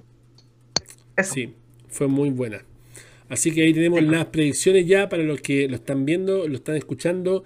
Tomen nota y después nos dicen ahí en la Universidad de Wrestling si la chuntó más el Nico o la chunté más yo. Así que bueno, vamos a aprovechar de despedirnos de esta edición del podcast, la cual pensamos que iba a ser más corta, pero al final tuvimos arte conversar con el Nico y con todos ustedes que están ahí en el chat que se alargó. Y gracias chicos por la buena onda, gracias por habernos escuchado esta hora y media, gracias por todo lo que hacen por nosotros, gracias por eh, hacerse miembro, por suscribirse al canal, que es lo más importante, por favor, si no estás suscrito, suscríbete, es gratis, totalmente gratis, te suscribes, marca la campanita y si nos quieres ayudar de alguna forma, síguenos en nuestras redes sociales, tenemos Instagram, Twitch, Twitter, el Wrestling, ¿ya? Síganos y de esa forma estamos más que pagados porque así podemos compartir con nosotros nuestro trabajo, nuestro contenido y podemos ayudar a que esta comunidad siga creciendo aún más. Gracias querido amigo Nico por estar con nosotros hoy día, esta noche, esta mañana, este día, a la hora que la gente lo esté escuchando el podcast o lo esté viendo. Gracias por estar con nosotros, querido amigo. Gracias por ser un aporte. Quedas totalmente invitado para próximas ediciones para que comentemos más acerca de esto. Y gracias a todos los auditores de los podcasts que nos escuchan Apple Podcasts, Spotify, Google, Pocket Cast, Overcast, Radio Public, Anchor, Castbox, Breaker y muchas otras más a nivel mundial. Se despide Juan Díaz Garay, dando gracias a nuestros auspiciadores de Multiverse Unboxing Store y a Mock Belts, que crean las mejores réplicas de campeonato a nivel mundial con envío gratis. Recuerda que si contactamos Bell, dile que vas de parte de Juan Díaz Garay de la Universidad de Wrestling y puedes obtener un 30% de descuento en tu réplica de campeonato. Envío gratis a nivel mundial, no aplicable sobre otras promociones. Nos vemos chicos, muchas gracias, un abrazo y hasta pronto. Si te gustó el video, no olvides comentar, dejar el like y por supuesto suscribirte. Tenemos mucho otro contenido que tal vez te puede gustar. Videos todas las semanas y nuestro podcast los días lunes. Un abrazo y hasta pronto.